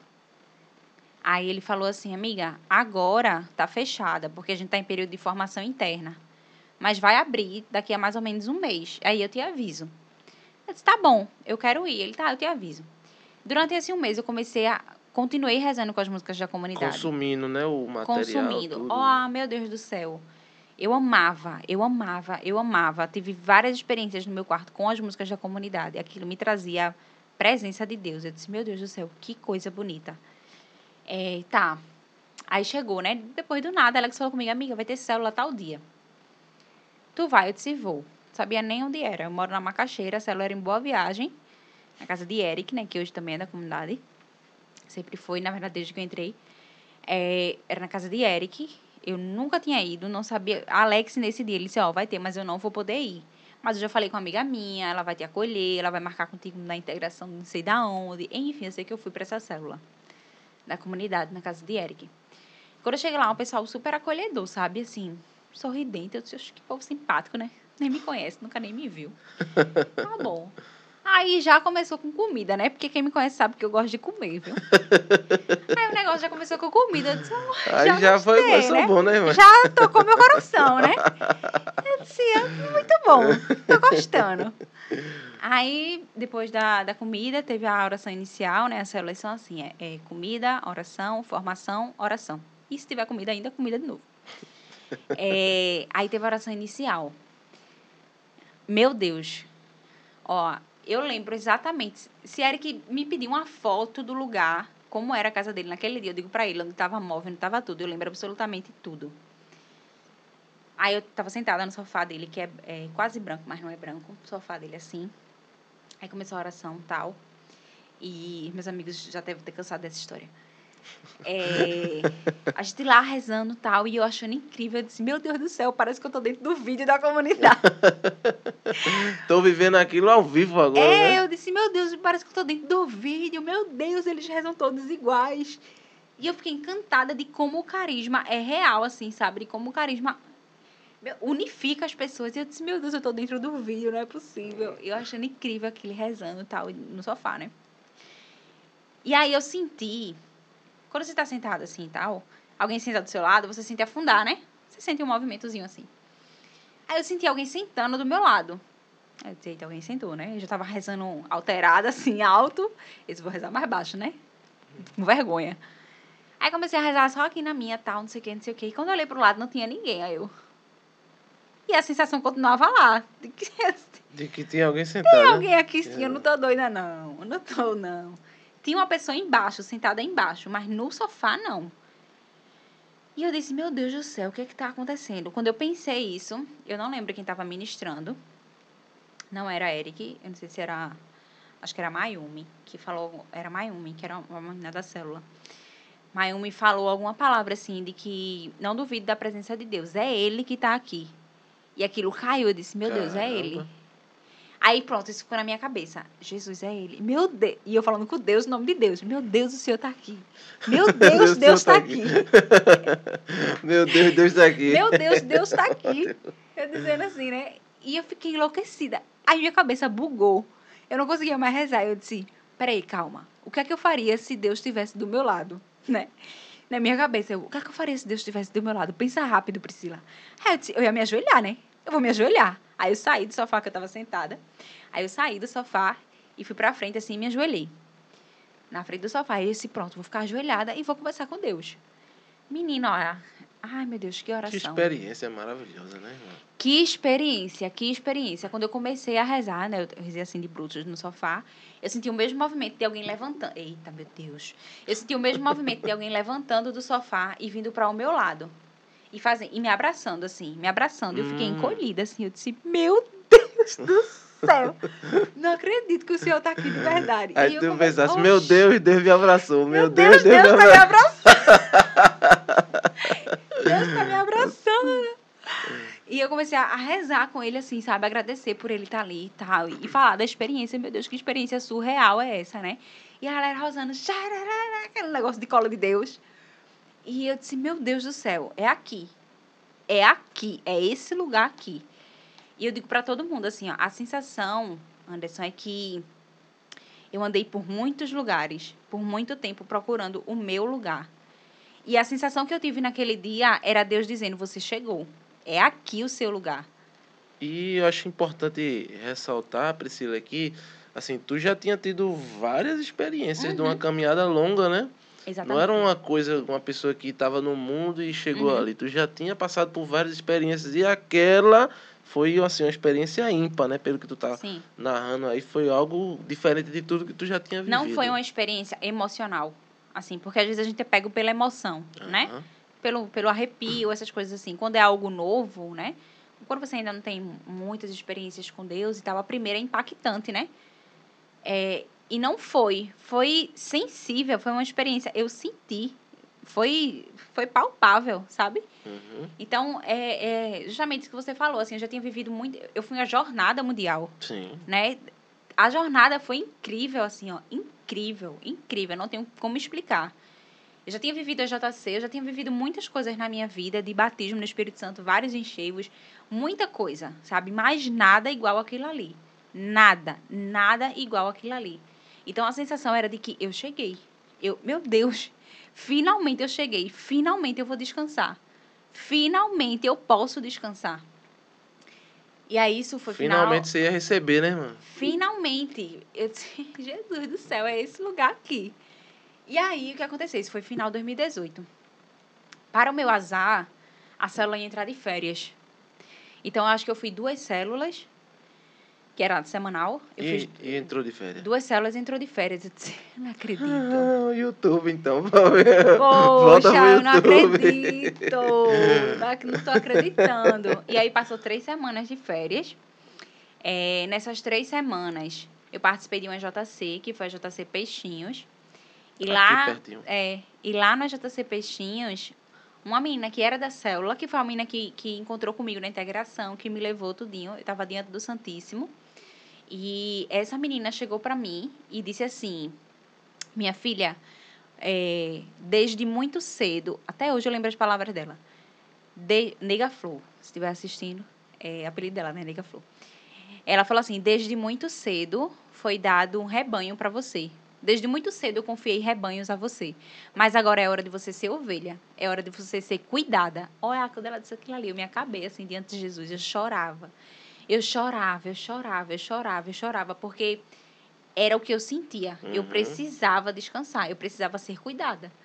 E Jesus me falou exatamente isso, que a colo de Deus era o lugar que eu ia ser cuidada, que eu ia descansar, né? Não descansar, vou fazer nada, não é isso. Sim, sim. Mas um descansar de que meu, minha alma vai descansar, sabe? Meu coração pode descansar, pode ficar em paz, porque aqui você vai ser cuidada, Uhum. né? Eu lhe coloquei aqui porque você tem que ser cuidada.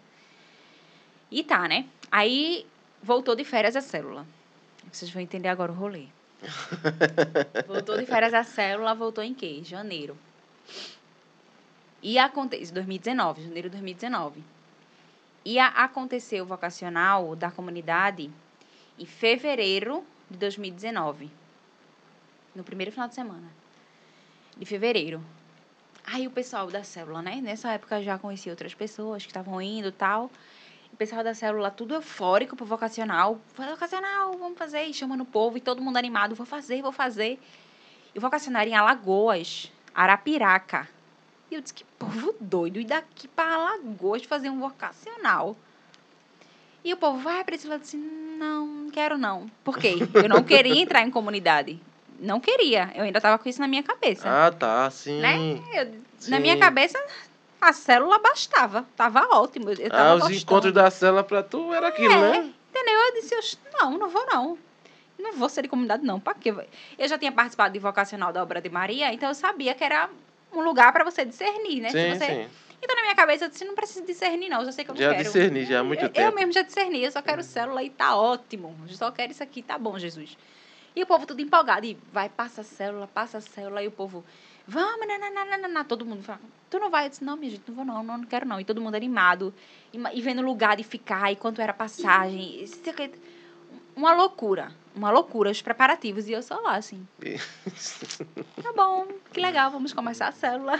Só esperando a célula, né? E tá. Aí, é, teve um dia, aí encerrou as inscrições de vocacional.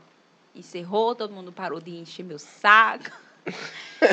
não tinha mais inscrição, eu disse, pronto, acabou esse negócio. Acabou. Acabou, não fui, não vou, acabou. Tá, aí teve um dia que eu tava voltando do trabalho no ônibus lotado e tinha saído um álbum novo da comunidade. Quando o álbum novo da comunidade é lançado, eles lançam no YouTube, né? Até hoje. É lançado no YouTube. Hum. As músicas novas e tal. E eu não tava achando no YouTube. Não tava achando. Aí eu fui no site da comunidade. Aí entrei no site para ver as músicas, né? O, o álbum novo que lançaram. Nem sei se hoje em dia ainda não lançam lá. Mas eu entrei no site da comunidade e eu fui procurar o álbum novo. Aí eu tô lá procurando quando eu vejo Vocacional 2019. Ins- se inscreva aqui. Aí eu disse, "Oxente, esse negócio não já tinha encerrado? Como é que se inscreva aqui? Aí na minha cabeça, meu Deus, o povo esqueceu de tirar do site. Aí cliquei, se inscreva aqui. Por que eu cliquei? Porque eu sou uma pessoa curiosa. O pessoal falava que no formulário, quando você se inscrevia, tinha uma pergunta que era tipo, por que você quer entrar no vocacional? E as pessoas, naquela, não sei, enfim, na cabeça do povo, aquela pergunta era definitiva. Aquilo ali ia dizer se você ia entrar ou não. Sim. Então o povo tinha, né, uma expectativa alta. E tu escreveu o quê? Tu escreveu o quê? Nananá. Aí eu fui preenchendo o formulário até chegar nessa pergunta. Eu quero ver como é que é essa pergunta. Aí fui preenchendo, preenchendo, preenchendo, preenchendo, preenchendo. E cadê a pergunta? preenchendo, preenchendo. Aí chegou lá, porque você quer entrar no vocacional. Aí eu botei uma, uma resposta lá, nem lembro por quê. Acho que eu até botei assim, eu nem quero entrar, uma coisa assim. Só pra, né, seguir com o formulário. Pra ver até onde dava. Aí eu botei lá, quando eu botei próximo, enviou o formulário. Parabéns, sua inscrição foi feita, não sei o que, sei o que. Eu... Meu Deus do céu! O que foi que eu, eu fiquei desesperada no ônibus? Desesperada. Olha, a minha sorte é que eu desci no terminal, porque se eu não descesse, eu ia perder a parada, que eu fiquei louca. Eu disse, Desnorteada. meu Deus do céu, o que foi que eu fiz? E pagava a inscrição naquela época, né? Acho que era 140 reais. Eu disse, meu Deus, eu não tenho dinheiro. Porque tinha assim, o link de pagamento foi enviado para o seu e-mail. Eu disse, meu Deus, eu não tenho dinheiro, eu não quero. Aí eu, meu amigo Alex, que era o que tinha me chamado para a célula. Aí eu, essa época já tinha WhatsApp, né? Aí eu disse, Alex, pelo amor de Deus, pelo amor de Deus. A inscrição não acabou. Ele, amiga, eu tinha ouvido falar que tinha prorrogado. Eu disse, Alex, pelo amor de Deus, eu enviei o formulário. Por favor, por favor, Alex, fala com, fala com alguém vi. aí, manda cancelar. Eu fico pensando, tu tentando explicar a ele como tu se inscreveu sem querer. Eu me inscrevi, mas foi sem querer. Eu disse, Alex, eu enviei o formulário. Alex, sem querer, por favor, fala com alguém. Pede pra desconsiderar. Meu Deus do céu. Aí eu disse, Alex, chegou o link de pagamento no meu e-mail. Eu não vou pagar, Alex, meu nome... E eu, se meu nome ficar sujo, eu mesmo. E o Alex, por favor, tipo... Ele era a pessoa da comunidade, da comunidade mesmo, que era mais próxima que eu tinha. Sim. Então eu recorri a ele pra ele falar com alguém Aham. superior que cancelasse aquilo. E eu disse, Alex, achando que Alex me ajudar. Alex, amiga, isso é um sinal, você vai. Eu disse, Alex, eu não vou, pelo amor de Deus, tu não tá escutando o que eu tô falando. Tá Eu não quero ir. Alex, eu não tenho dinheiro. Isso era, Anderson, quinta-feira. O pessoal tava viajando no dia seguinte. Ixi, muito E em eu, cima. meu Deus do céu. As minhas coisas são assim, né? E eu disse, Alex, pelo amor de Deus, eu não tenho dinheiro. Aí começou aquela loucura, aquela loucura. Ele, não, a gente vai dar um jeito. Olha, aí pronto. Aí nisso eu cheguei em casa, ah, me tremendo, me tremendo. Aí meu celular não parava. Alex espalhando pra todo mundo que eu tinha me inscrito. Alex. Alex espalhou pra todo mundo. tu desesperado e Alex aqui. E é, todo mundo mandando mensagem pra mim. Você vai, não sei o que. Eu disse, minha gente, por favor, me ajuda. Eu não quero ir, eu não quero. E meu celular tô me tocar. Aí eu cheguei em casa amanhã. Menina, o que é isso, hein? Aí eu expliquei amanhã, né? Aí eu disse, manhã tem um negócio da comunidade. Eu não queria me inscrever, eu me inscrevi sem querer. Agora tem que pagar 140 reais. E não sei o quê. Manhã, como é que eu vou fazer isso? Ela, passa meu cartão. Mesmo assim. Aí eu disse, não, meu, mas eu não quero ir. é pra senhora me ajudar. Até ela, né?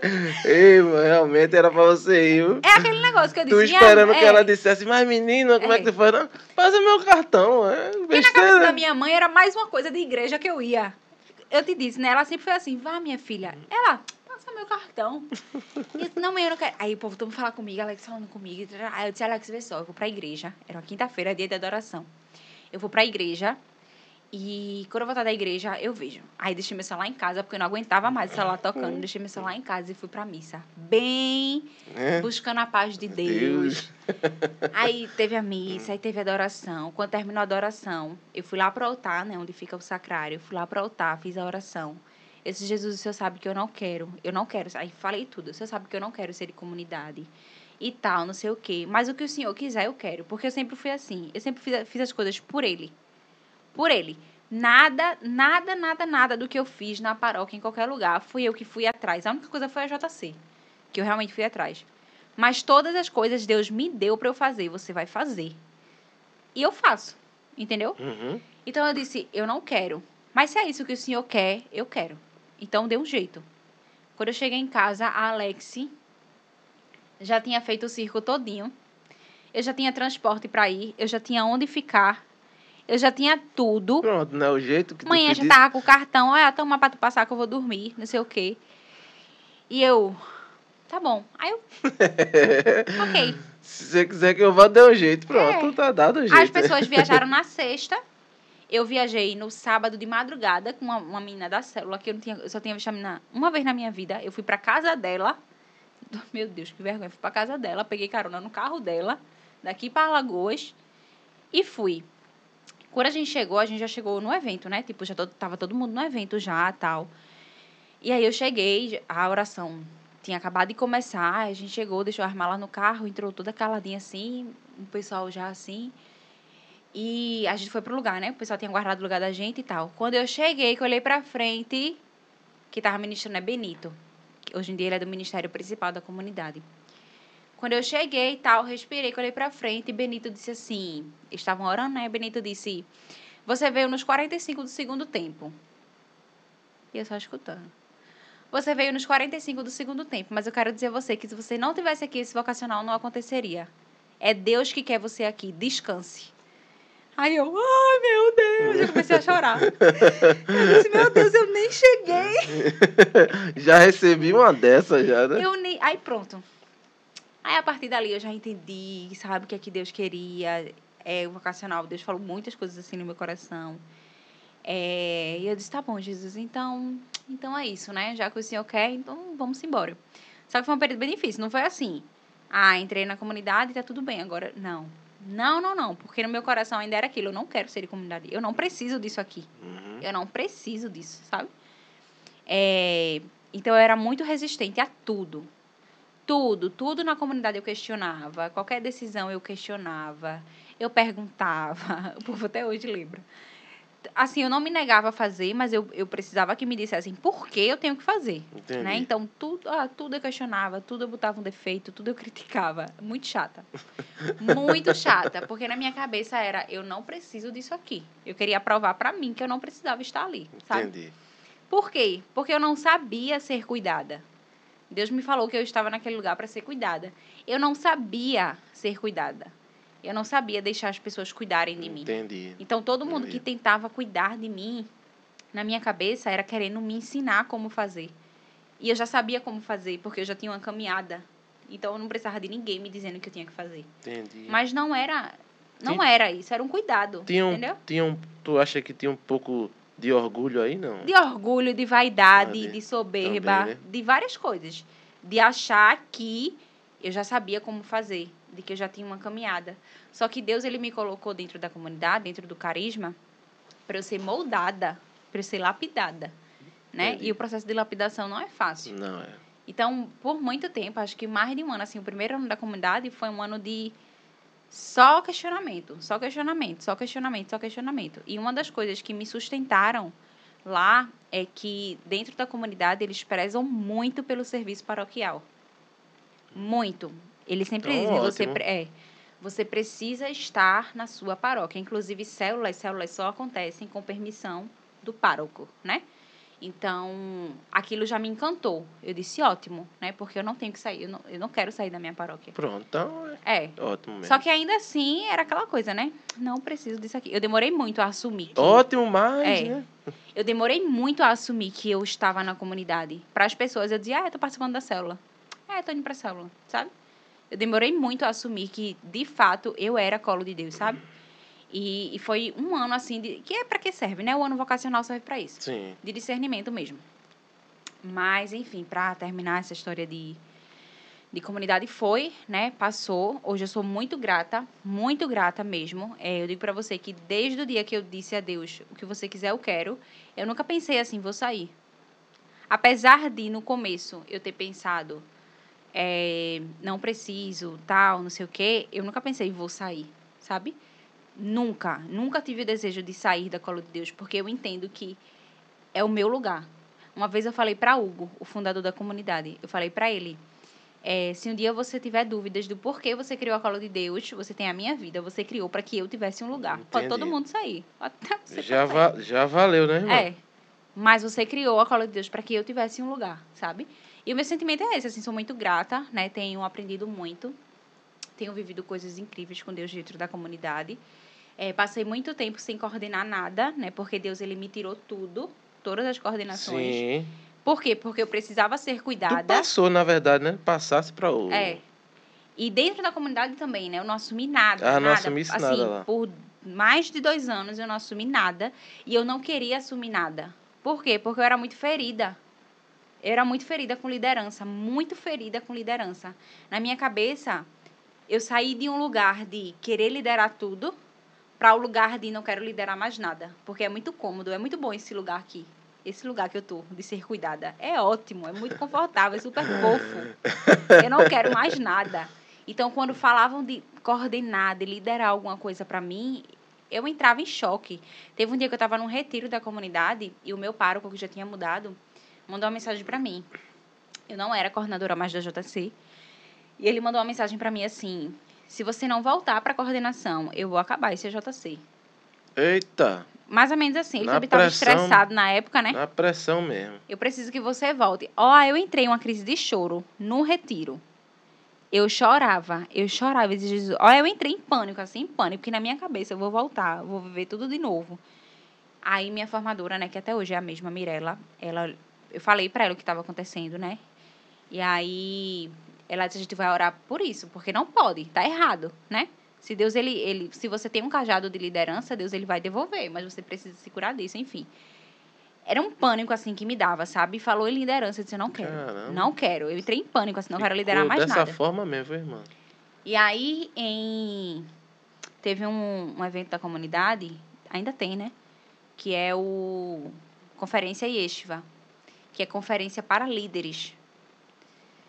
E minha formadora, ela sempre disse, você vai para essa conferência. Eu disse, eu não vou.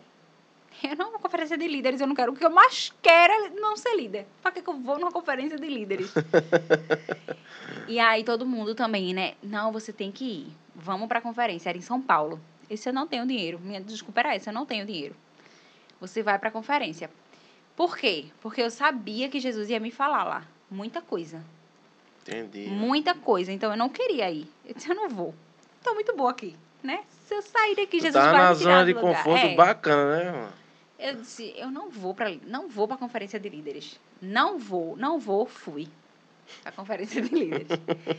fui, comprei a passagem, quase morri de frio em São Paulo, quase congelei. Fui para a conferência de líderes e foi uma das maiores experiências que eu tive com Jesus, assim. É difícil se você dizer qual foi a maior experiência, eu não sei. Porque parece que cada experiência é um nível hard que Deus bota, sabe? Então, para mim, todas as experiências são é melhor que a outra. Mas essa conferência de líderes foi uma experiência surreal. Surreal, assim. Do- no primeiro dia, né? Eu fiquei só ouvindo aqui, recebendo e... Tá, tá bom, não é pra mim, não quero, nananá. É, são dois dias, né? No segundo dia, oxe, teve um momento lá, meu filho, que Jesus me pegou. Eu senti ele pegando no meu rosto assim, dizendo: Não é sobre você, é sobre o que eu quero fazer. E ele me dizia muito isso: Não é mais sobre você. Não é, esqueça. De novo, né? Mas ele dizia. Se diminua, se rebaixe, procure seu lugar, se ponha no seu lugar. Mais ou menos isso, né? Você não é ninguém aqui. E ele dizendo isso, não é sobre você, é sobre o rei, não é sobre o que eu quero fazer, é sobre o que eu preciso fazer. É sobre as pessoas que precisam me conhecer. E eu dizia, Jesus, eu não quero. Mas não é sobre você, Priscila. Acabou, acabou, pare, não é. Enfim.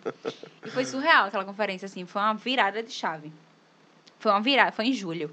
Foi uma virada de chave. Depois da conferência, eu já voltei para para a comunidade, assim, para convivência, muito mais tranquila, assim, muito mais receptiva um pouco menos questionadora, né? Ainda continuei questionando algumas coisas, mas um pouco menos questionadora.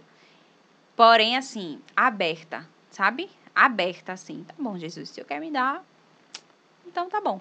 E ele começou a me devolver as coisas, né?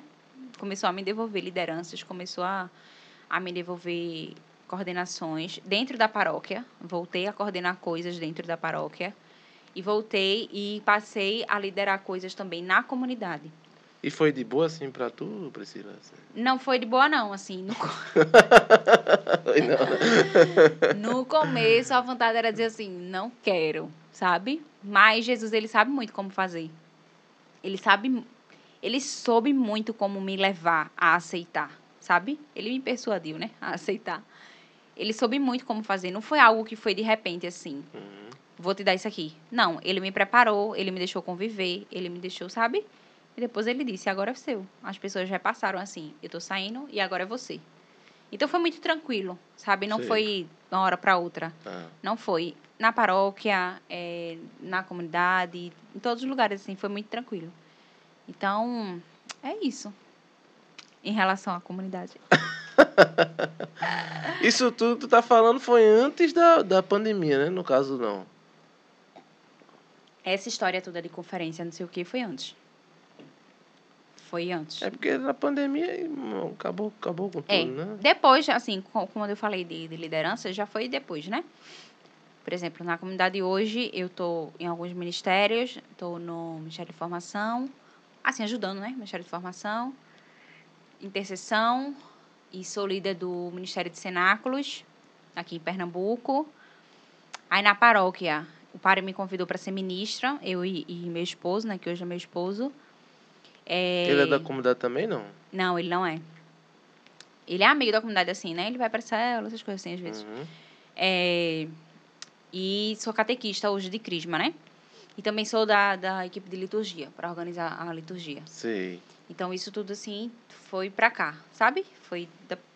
recente, né? Da pandemia para cá. Sim, desde foi que deu uma gradativo. flexibilizada mais, né? É, foi, foi gradativo, né? E como é que foi para você, irmão, esse período aí de tanto na, em relação à comunidade como em relação à, à paróquia lá. Esse período de pandemia aí, 2020, abril, né? Março, abril. É, ó, durante a pandemia, eu não deixei de ir à missa nenhum dia. É porque tu é do serviço, né, irmã? A gente que é do serviço. Oxe, eu arrumava qualquer coisa, meu filho. Eu Cara... sou da música, aí eu Oxi, Passei ali. Até o dia que eu não estava escalada, eu me escalava. Dizia, não, hoje é porque hoje eu fiquei de acender velas. sou eu que vou acender velas. Hoje vou ligar a luz, o ventilador, é, quem liga sou eu. Eu dizia, eu não, não vou assistir missa online, não. Não vou. Não quero. Pelo amor de Deus, Jesus. Não vou. E aí eu sempre arrumava alguma coisa na paróquia, sempre arrumava. E como eu era ministra também, né, já era mais aí flexível, já fica né? Mais fácil, né? Porque eu dizia que não, eu vou pegar porque depois eu vou levar para fulano, né, a, a Eucaristia, eu tenho que levar, tal. É, enfim, então eu sempre estava na paróquia, sabe? Claro que foi um período difícil para todo mundo, né? Porque ver a igreja vazia é, é muito doloroso. Mas eu digo assim, eu não sofri, não sabe, sem as missas presenciais, porque eu sempre estava lá. Porque é do serviço, é. né? Graças a em Deus. relação à comunidade, a comunidade na pandemia. As células parou? Ficou online. Ficaram online. Não, não tinha célula presencial. E as formações da comunidade, retiro, essas coisas, tudo online, né? Tudo online. Durante a pandemia, assim, a Cola de Deus, ela vum, né, revolucionou as coisas assim, fez muita coisa online assim, retiros e mais retiros. A gente tinha as vocacionais até agora, até hoje assim. muitas das coisas que a gente recebe da comunidade é, veio do formato da pandemia. Né? É como se tivesse aberto uma janela assim para algo que a comunidade não fazia e viu a oportunidade de fazer. Eu acho, eh, Priscila, que foram coisas que vieram para ficar, sabe? Questão Uhum. assim das lives e tal, Sim. tudo. Porque essa, essa evangelização de rede social é importantíssima. É tão importante que você foi fisgada pelo YouTube praticamente, né? Pela comunidade, né? Isso. Você começou a consumir, até Uhum. que foi numa célula, né? E eu acho que se você não tivesse tido aquele contato ali, talvez não tivesse despertado em você o interesse de conhecer mais, né? Sim. Então essa evangelização de pelas redes sociais aí é importantíssima, é um campo que a gente tem que, que atacar também. Era, era um, é um campo que era pouco explorado, Uhum. né? E que com a pandemia a gente teve que ir para campo, né? A gente teve Isso. que ir. E assim, eu vejo que a gente tava perdendo muito tempo, sabe? Não estando nas redes sociais. A gente tava perdendo muito tempo porque Jesus ia onde as pessoas estavam, Aham. né? Ele sempre ia onde as pessoas estavam. Então, ele não se demorava em um lugar. Aquelas pessoas conheceram, ele dizia agora vamos para tal lugar. Porque aquelas pessoas também precisam conhecer. Sim, sim. Então ele ia para onde as pessoas estavam. E hoje onde é que as pessoas estão? Na rede social. Então Isso. vamos para a rede social. Isso. Não só na rede social, né? É, mas a gente tem que ir onde as pessoas estão, assim. Eu, agora sim, existe uma linha muito tênue, né? Na rede social.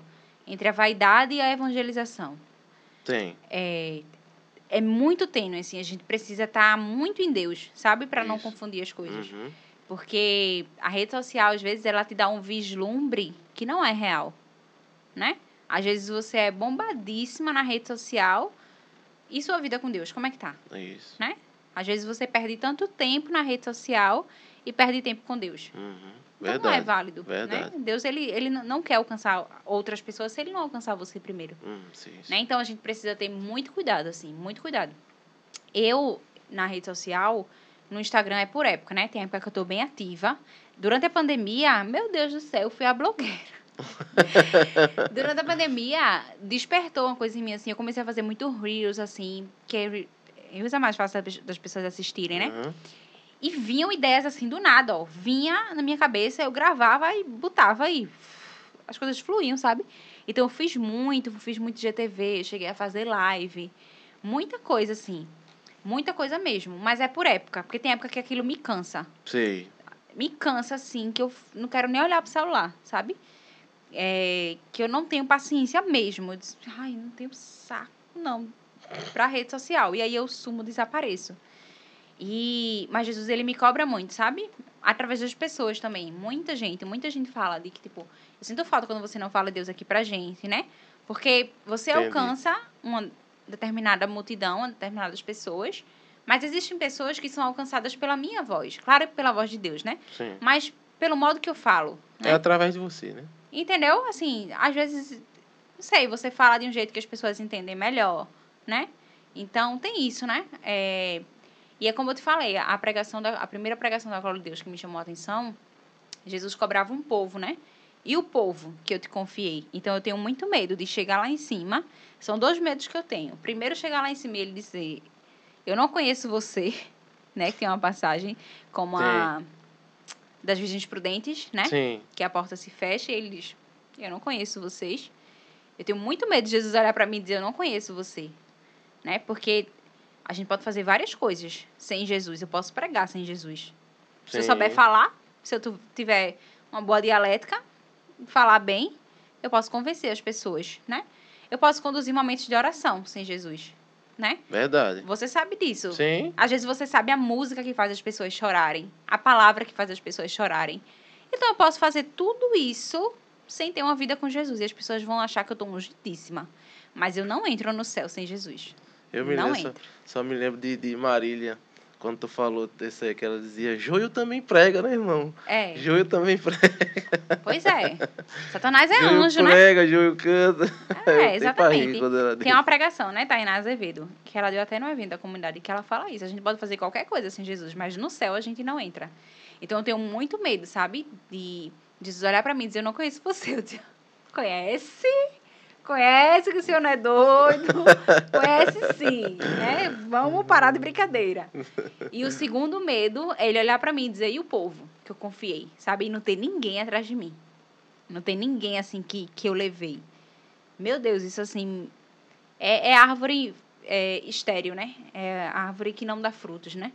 Não adianta você querer só a sua salvação, porque não é só para você.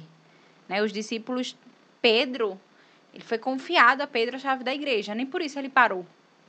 Né? Nenhum discípulo parou. Sim. Ele queria alcançar as pessoas, eles precisavam alcançar as pessoas, porque Jesus dizia: é para todos, né? Eu vim para que todos tenham vida, eu vim para que todos me conheçam.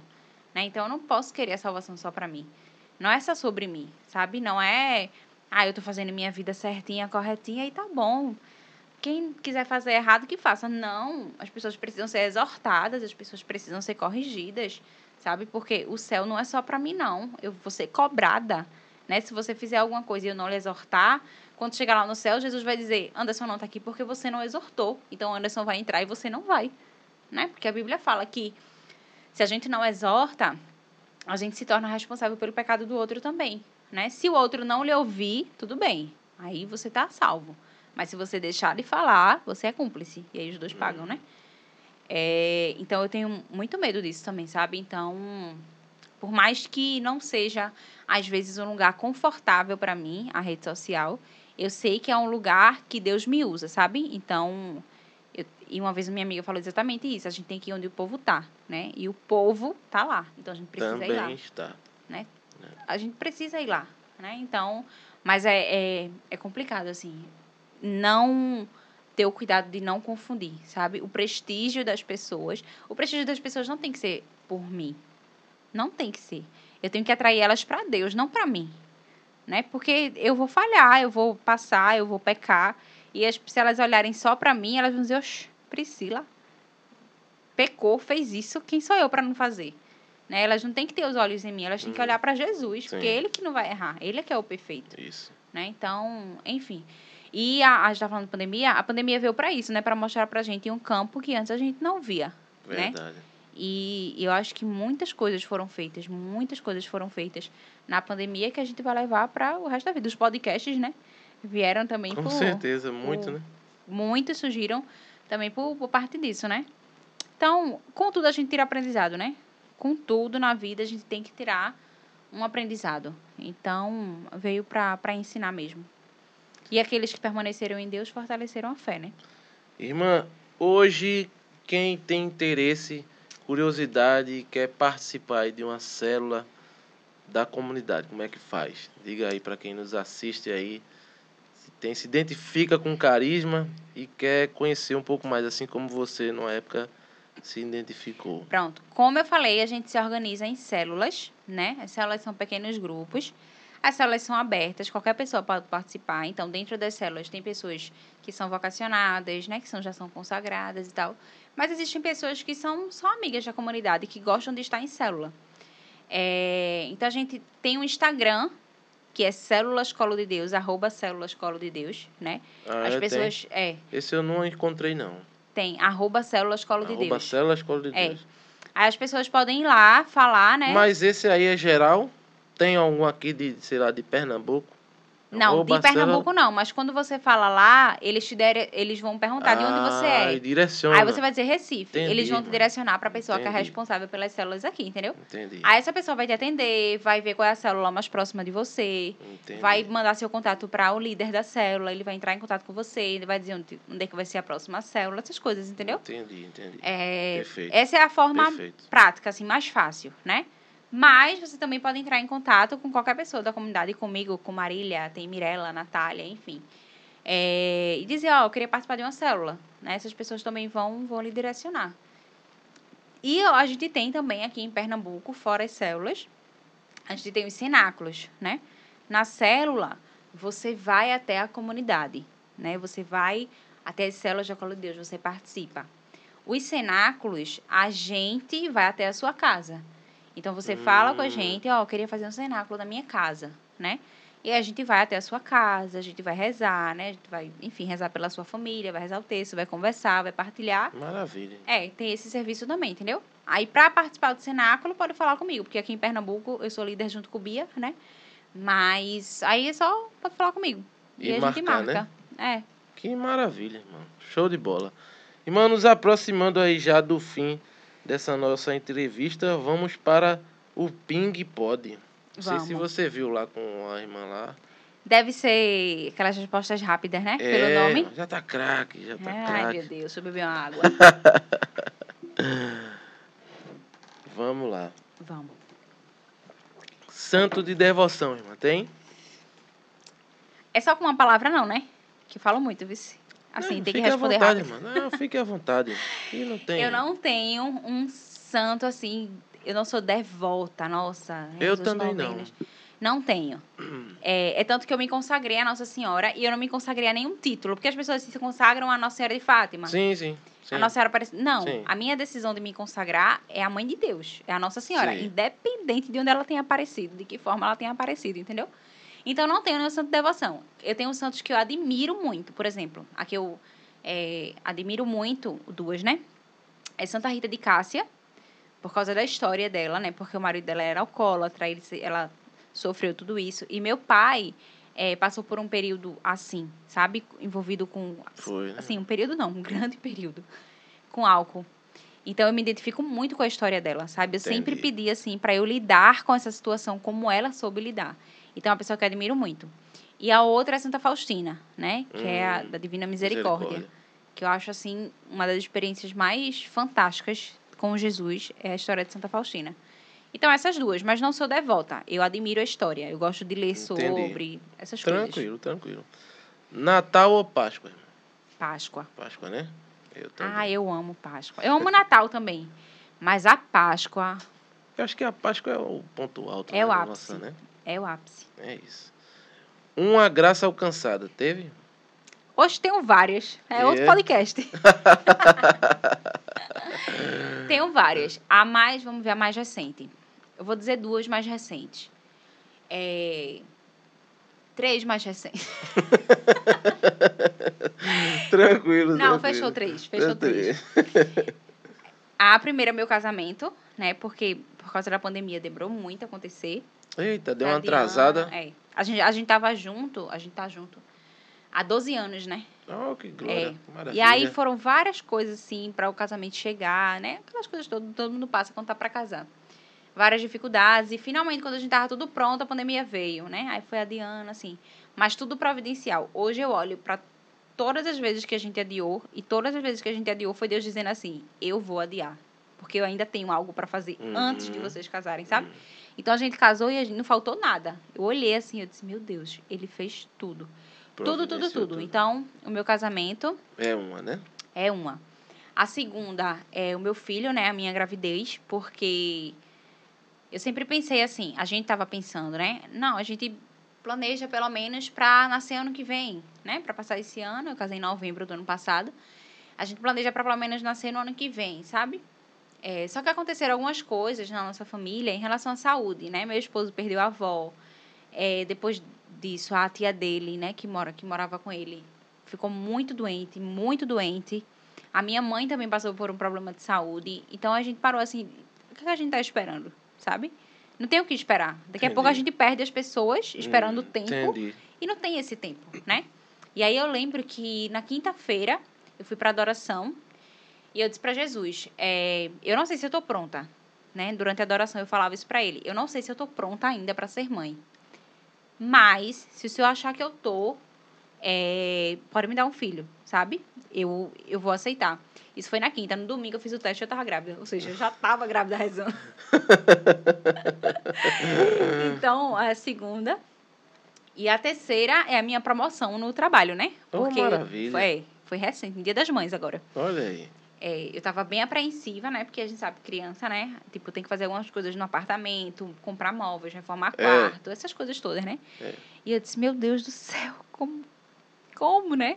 Vamos lá. E aí eu fui promovida. Eu tava fazendo a... Eu também tenho uma viagem para fazer da comunidade em junho, que tem alguns gastos, né? Porque é pro sul, viagem pro sul é um pouquinho cara. Pra sede, irmã, você vai? É, pra sede, lá pra Jandaia. Vai ter um retiro de cura. Aí eu vou participar. E aí tava essa viagem, nessas coisas todas. E eu, meu Deus do céu, vamos lá. Aí comecei a rezar a novena da confiança. Rezei a novena da confiança. Inclusive, meu trabalho em si já é uma graça, né? Porque veio também pelas mãos de Nossa Senhora. Mas enfim, é muita história. É... E aí eu comecei a rezar a novena da confiança, né? A novena, a novena da, da confiança é incrível. Recomendo para todo mundo. Os textos da novena, eu vou mandar para você. Mande. Os textos da novena é uma lapada, assim, ó. E é. Cada texto eu ficava, meu Deus. E aí tá, fui rezando a novena da confiança. No último dia da novena, eu, eu ia trabalhar, eu acordei cedo e rezei o último dia. Quando eu cheguei no trabalho, eu fui promovida. Então foi. Rapaz, Era Deus dizendo assim: confia, pô, tá tudo certo, já tá tudo Tô sob ajeitando controle. tudo, é. entendeu? Então, essas já três. cuidei de tudo. É. Show de bola, irmão. Que bênção. Um testemunho impactante. Tem algum assim que você ouviu em algum momento de sua caminhada que lhe marcou? Ai, tem vários. Eu falei do meu pai, né? Que teve um problema com o Hum, alcoolismo. falou. É, Mas assim, não é, não é um, nossa, uma virada de chave, não. Mas é porque é, é como eu falei, né? Eu não tenho memória de uma vida sem Deus, sabe? Mas eu tenho uma memória de como é uma vida com Deus. Então eu lembro muito de todas as situações assim que eu vivi na minha casa e que eu não conseguia, eu não consigo me desesperar até hoje. Eu não consigo me desesperar com nada. Eu fico Uhum. preocupada, mas eu não me desespero. Porque na minha cabeça, se eu me desesperar, eu perdi a confiança em Deus, Sim. sabe? É, um- é uma falta de esperança, né? Então eu não consigo me desesperar. Eu nunca me desesperei com nada, sabe? Nas piores situações, assim, eu não me desesperava. Eu entregava. E eu sempre senti Deus, assim. Mas eu tenho testemunhos com Nossa Senhora, né? Do meu encontro com Nossa Senhora, que eu era muito resistente à Nossa Senhora. Muito. É, e aí ela veio e... Eu vou falar do, do meu trabalho, então. Como testemunho, assim, né? O que acontece? Na pandemia... Aliás, depois que eu saí da faculdade, eu comecei a trabalhar em um lugar. Eu sou formada em licenciatura, licenciatura em Química, né? Depois eu fiz mestrado, enfim. Comecei a trabalhar em um lugar como coordenadora pedagógica, né? E aí passei um bom tempo, tá? Um lugar ótimo também. Fiz várias amizades lá. Pessoal tranquilo. É...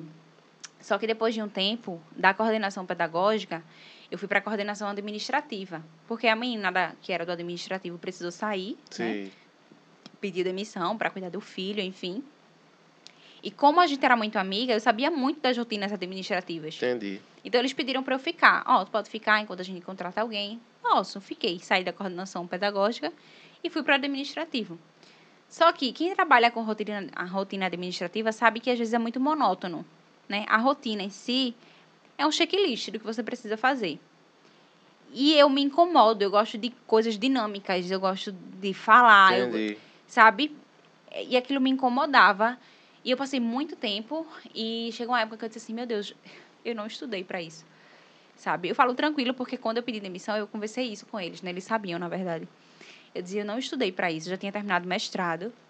E eu disse, meu Deus, eu não estudei tanto tempo para isso, sabe? Às vezes eu, eu me sentia um robô fazendo as mesmas coisas. Entendi. E a gente tava na pandemia. E aí, quando chegou a pandemia, pronto, piorou, porque era home office. Como eu sabia muita coisa, as coisas ficavam tudo pra mim, assim, né? Boa parte. Era um trabalho estressante, porque você estava em casa, aquela coisa toda, né? As demandas aumentaram, atendimento online, essas coisas todas e tal. E como eu sabia fazer muita coisa, eu tenho muita dificuldade em delegar funções. Tu absorvia. Isso é um defeito meu. Eu tenho muita dificuldade em delegar. Se eu sei fazer, eu faço. Então eu acabava fazendo tudo. Eu podia delegar várias coisas, mas eu fazia tudo. E aquilo me sobrecarregou. E eu dizia, meu Deus do céu, tal. Com casamento para pagar, porque a gente estava organizando casamento, pandemia, essas coisas todas. Eu dizia, meu Deus, eu não fui para isso. E eu me sentia frustrada. Eu conversava com Deus e eu dizia, não quero. Eu me sentia assim, inútil, sabe? Assim, eu dizia, eu tô, eu tô trabalhando nisso, eu poderia estar trabalhando em outra coisa. Eu não tô acreditando em mim, sabe? Eu tinha medo de sair, não conseguir emprego, essas coisas. E Deus me pedia muito para eu acreditar na providência. Só que eu era uma pessoa assim, eu acredito na providência na sua vida. Olha, olha, Anderson, Deus é uma pessoa providente. Se você fizer isso, ele não vai deixar faltar. Oxe, podia mandar eu pregar sobre a providência que eu pregava. Mas para eu viver, para eu dar um passinho sem ver o chão, de jeito nenhum. Entendi. E Deus me pedia muito isso. Acredite, acredite na providência. E eu dizia, Deus, por favor, me dê um emprego. E eu dizia, acredite na providência. Enfim, o que aconteceu? Pedi demissão em plena pandemia, Caramba. em plena pandemia, pagando casamento. Eu disse, eu vou pedir demissão. Vou pedir, vou pedir, fiquei com isso na minha cabeça. O que acontece? Nesse período que eu estava vendo isso, eu fui pregar em Igaraçu, no encontro de jovens com Maria. E eu preguei sobre Nossa Senhora.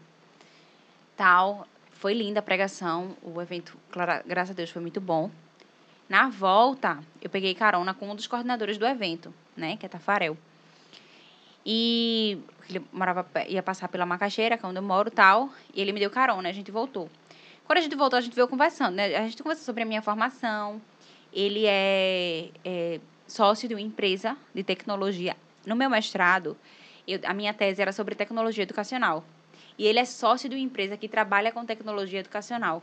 Eita. E a gente veio voltando, conversando. E eu falei pra ele sobre o meu trabalho. E ele disse: Eu não tô acreditando. Eu não tô acreditando que tudo faz isso. Eu disse: Eu não tô acreditando que vocês existem. Porque era, a empresa era como se fosse tudo que eu sonhei, tudo que eu escrevi que era preciso na educação, eles faziam, entendeu? Caramba. E eu disse: Eu não tô acreditando. e, ele, e ele: Tu trabalha com o quê? E eu expliquei pra ele. Ah, Eu- foi a primeira vez que eu vi Tafarel na minha vida, mas parecia que a gente se conhecia há anos, porque eu falei de tudo assim pra ele. E tal, aí veio isso, né? Eu vou pedir demissão. Meu Deus, eu não tô aguentando. Aí acabou o tempo, eu lembro que acabou, deu uma flexibilizada no remoto, e aí o governo liberou a volta das aulas presenciais, que era a instituição da educação que eu trabalhava. Quando voltou, a primeira semana que voltou até aula presencial, eu disse "É agora. Porque na minha cabeça eu não podia deixar eles na mão. Né? Porque, quer queira que eu tra tava trabalhando online e eu tava fazendo muita coisa. Se eu saísse, eles iam estar quem pra fazer e tudo? aí ia dar uma bagunçada. Ainda mais né? na pandemia, entendeu? Eu disse, não vou fazer isso. A galera, tipo, sempre foi muito tranquila comigo. Tudo que eu precisava, nunca negaram. Eu disse, não vou fazer isso com eles. E aí, quando voltou o presencial, eu disse, a minha deixa. Na Agora. semana que voltou, eu disse, ó... Conversei com eles, expliquei. Ah, eu Explicasse. fui bem sincera. Eu disse, eu não, não tô feliz com o que eu tô fazendo, né? Não é sobre a empresa e tal. Mas eu não, realmente não tô. Eu preciso fazer outras coisas. E aí, saí. No dia que eu saí, eu mandei mensagem pra esse menino, Tafarel. Eu disse, tô desempregada. Na minha cabeça, meu Deus, tô desempregada. Jesus, eu tenho um casamento pra pagar. Meu Deus, minha... aquele negócio todo, né? Nunca fiquei sem trabalhar desde que eu saí da faculdade. E eu disse, meu Deus do céu, e agora? Mandei mensagem pra Tafarel, tô desempregada. E ele manda teu currículo. Pronto, mandei o currículo. Na semana seguinte fiz entrevista. Na mesma semana fiz um te- teste psicológico. Na outra semana fazer entrevista com eles presencial e entrei na empresa. Na empresa que, que é a que eu atuo até hoje, né? Então, assim, foi muita providência de Deus. Muita. Com todas as coisas, assim. Verdade. todas as coisas. Foi muita providência, muita mesmo. E não me deixou faltar nada, viu? Porque durante os. é, meu seguro-desemprego demorou muito a sair. Muito, por um problema cadastral. Demorou muito a sair. E o dinheiro que eu tinha guardado durou até o mês que meu seguro-desemprego saiu. Tu acredita? Opa aí, certinho. No mês que eu disse, pronto, agora eu não tenho mais nada, Agora acabou o tudo. seguro caiu. Saiu. Eu disse, meu Deus do céu, é real, viu? A providência é real. Teve muito tempo, foi, de, de tu sair de lá pra começar a trabalhar com o... Assim, eu saí em setembro. Aí eu fiz os trâmites lá, né, de seleção tal, em outubro. Só que como tava no final do ano, para eles não era vantagem contratar no final. Hum, Porque as atividades iam começar no ano letivo seguinte. Entendi. Aí me contrataram, tipo, em janeiro, né? É, então realmente... É, aí ficou de setembro, pedi demissão, outubro, novembro, dezembro, entrei em janeiro. É, realmente. Entendi. Um padre, Um padre famoso ou um padre... não, um padre, assim, pra você, um padre que você gosta muito. Ah, eu gosto do meu antigo pároco. O novo também, tá? Pra ele não ficar com raiva. Mas é porque ele chegou agora, né? Mas o meu antigo pároco, que é Padre Antônio Diego, é um amigo, assim. Um amigo de verdade. Um amigo, então ele. Entendi. Passagem bíblica, irmã. Passagem bíblica, eu tenho algumas. É, tenho aquela ide e pregar o evangelho a toda criatura. Quem crê será salvo, quem não crê está condenado. É, tenho outra também, que é a que Jesus diz para João, eis aí a tua mãe, Sim. né? Que ele entrega a Nossa Senhora Sim. gente. E tem uma que me dá muita esperança, que é que Jesus diz, eu vou e vou preparar um lugar para vocês. Né? Então, não foi em vão, né? A gente tem um Uhum. lugar. Com Tem um certeza. lugar lá no céu com meu nome, eu só preciso ir ocupar, né? Então, é isso. Show. Um arrependimento, tem? Um arrependimento. Ai, eu sou tão difícil de me arrepender das coisas que eu faço. Hum. Não sei, talvez de algumas palavras que eu sou muito explosiva às vezes, sabe? É, não sei. Talvez de ter ferido alguém com alguma palavra assim. Não sei, mas agora não consigo lembrar. Entendi. Algo que você fez e faria de novo. Ir na conferência de líderes. ir à Jornada É. Mundial. E só ir com Jesus assim, ó. Só ir. Essa pergunta é um pouco utópica, assim. Ela é meio que como se você tivesse uma habilidade, tipo um, poder, assim, eu diria. Mudar o passado ou prever o futuro? Se tivesse essa habilidade aí, tipo um Prever o futuro. Prever o futuro. O que né? passou, passou. já Passou, né? foi. Já, já sofri as consequências, já era. Já era, Prever o futuro, com certeza. entendi. Uma viagem que você já fez, Jornada. a jornada, Jornada né? Mundial. Ah, teve outra também para. Aparecida, em São Paulo. Mas a jornada, surreal. Uma que você gostaria de fazer. Portugal, Fátima. Hum, entendi. Conhecer o santuário. Show. Um filme, irmão. Gosta de filme? Ah, não sou muito ligada a filme, não, mas tem alguns que eu gosto. É, bom é eu lembrar o nome, porque eu sou péssima. Ó, tem um filme de. Acho que é ação, que eu gosto muito. Que é Náufrago. Sim. Eu amo aquele filme. Não sei, ele me prende. Nada a ver com nada. Mas eu gosto. É... E deixa eu pensar em outro aqui. Ah, tem o. Meu Deus, isso é filme ou série? Acho que é filme. O Menino que Descobriu o Vento. É que um tá na filme, Netflix. é um É muito bom. É bom, né? Aquele filme é, é muito bom. É, realmente. E tem. Deixa eu ver outro. Ai, tem tantos. Tem muito, Aquele né, com, com o Will Smith, com o filho dele, A Procura da Felicidade. Ah, Aquele é perfeito. E qualquer um com cachorro, pronto. qualquer filme com cachorro Marley eu e eu, pronto. Ai, pronto, acaba comigo. Uma série. Uma série... Ai, Grey's Anatomy. É, né, mano? Eu amo Grey's Anatomy. Já terminou de ver ou ainda tá Já vendo? terminei. É porque tem 274 temporadas, Já terminei. né, Eu queria ter paciência de assistir de novo, mas eu não gosto de assistir o que eu já assisti, porque eu já sei o que vai acontecer. Aí eu fico Entendi. ansiosa já pra saber. Entendi. Um livro. Um livro. Tem alguns. Tem Enquanto Isso, que é de Fernanda Witt Witt. O nome dela é bem estranho. Vite, Vite, é? É. Não é assim que se pronuncia, não. Eu tô falando porque eu não sei falar. Certo. É um, é um nome estrangeiro aí, mas ela é brasileira. Fernanda. É. Que fala sobre espera, né? Então eu li durante o casamento, assim, enquanto eu me preparava, esse tempo todo de adiação de casamento é muito bom. É, Deixa eu ver outro livro bom. Tem um que é A Virtude da Ordem, que está na grade formativa da comunidade. Esse livro me ajudou muito também, né? Que fala sobre a virtude da ordem. E. Ah, acho que no momento eu só lembro desses. Entendi. Uma música. Uma música. Eu não sou muito de ouvir música, vice? Não, Não? sou, não sou, mas. Ai, uma música. Não foi a Meu que Deus, você tem ouviu da tantas. Colo, não? Assim, da primeira vez? Pode ser, Quando é você porque tava tem tantas. Ó, se faxina? falar da Colo, tem tantas. Tem Novas Vestes, É, Foi essa nova Tem, que é. você viu? tem Eis-me Aqui. Mas da comunidade tem outras também. Ah, tem. A, tem, tem, a Colo tem um bocado. É. Seja a igreja que você quer ver também, que é muito bonita. Tem a música da conferência Yeshiva, né? Que é a conferência de líderes. Ah, e tem várias músicas. Da Colo tem várias. Se amanhã fosse seu último dia, irmã, aqui, o que, é que você faria? Assim? Na Terra, Sim, rapaz, eu acho que eu me confessava, né? é importante. Com certeza. É. Eu ia logo me confessar. E eu acho que eu ia querer ficar é, com os meus pais, com meu esposo, essas Entendi. coisas assim, sabe? Ia pedir perdão a quem eu tivesse que pedir. Mas é isso. Show. Um artista ou banda, irmão? Um artista ou banda? Hum. Ah, eu vou dizer Colo de Deus. Tá eu, não, eu não escuto, eu sou É, muito né? ruim de escutar músicas, essas coisas assim, sou péssima. Colo de Deus, então. É. Um irmão. Meu irmão amigo? Sim. Ou um irmão, irmão mesmo, ou um irmão amigo. Eu tenho a minha irmã, né? De sangue. Mas eu tenho muitos amigos também. Muitos, assim, não vou nem me arriscar a falar, porque vai dar briga. Vai dar. Mas, graças a Deus, eu tenho muitos amigos, muitos amigos, assim, que oram mesmo, sabe? Pela minha vida. Homens e mulheres, assim, eles sabem quem são. Tenho, graças a Deus, eu tenho muitos. Show, que, que benção. Um sonho. Ir pra Portugal. Ir pra Fátima, né? Um defeito. Um defeito. achar que só eu consigo fazer. Que só eu sei fazer bem. Entendi.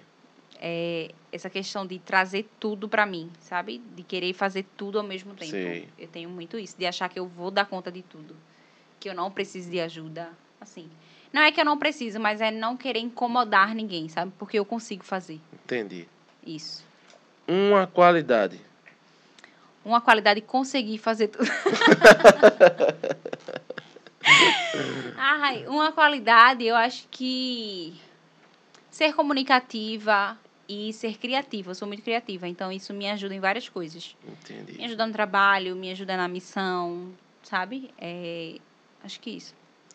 Show de bola, irmão. Terminamos aí o nosso ping-pod. Foi tranquilo, não foi tranquilo? Foi tranquilo, tirando a parte dos artistas que eu não sei, né? Porque eu sou péssima. Eu queria, irmão, que você deixasse aí uma mensagem final para quem nos assiste de repente também um convite para quem deseja conhecer a comunidade. Então, esse espaço aí é seu agora para você falar diretamente para quem nos assiste aí, uma mensagem final. É, para quem quer para quem quer conhecer a comunidade, né? A gente deixou os meios aqui. Foi, você falou. Mas eu diria para vocês buscarem o lugar de vocês, né? Eu sempre falo isso para todo mundo. Hoje eu sou muito feliz com o lugar que Deus me chamou. E todo mundo tem um lugar. Todo mundo tem um lugar em que Deus preparou para o sonho de Deus é que a gente seja santo, né? Então existe um lugar que vai nos ajudar a chegar à santidade.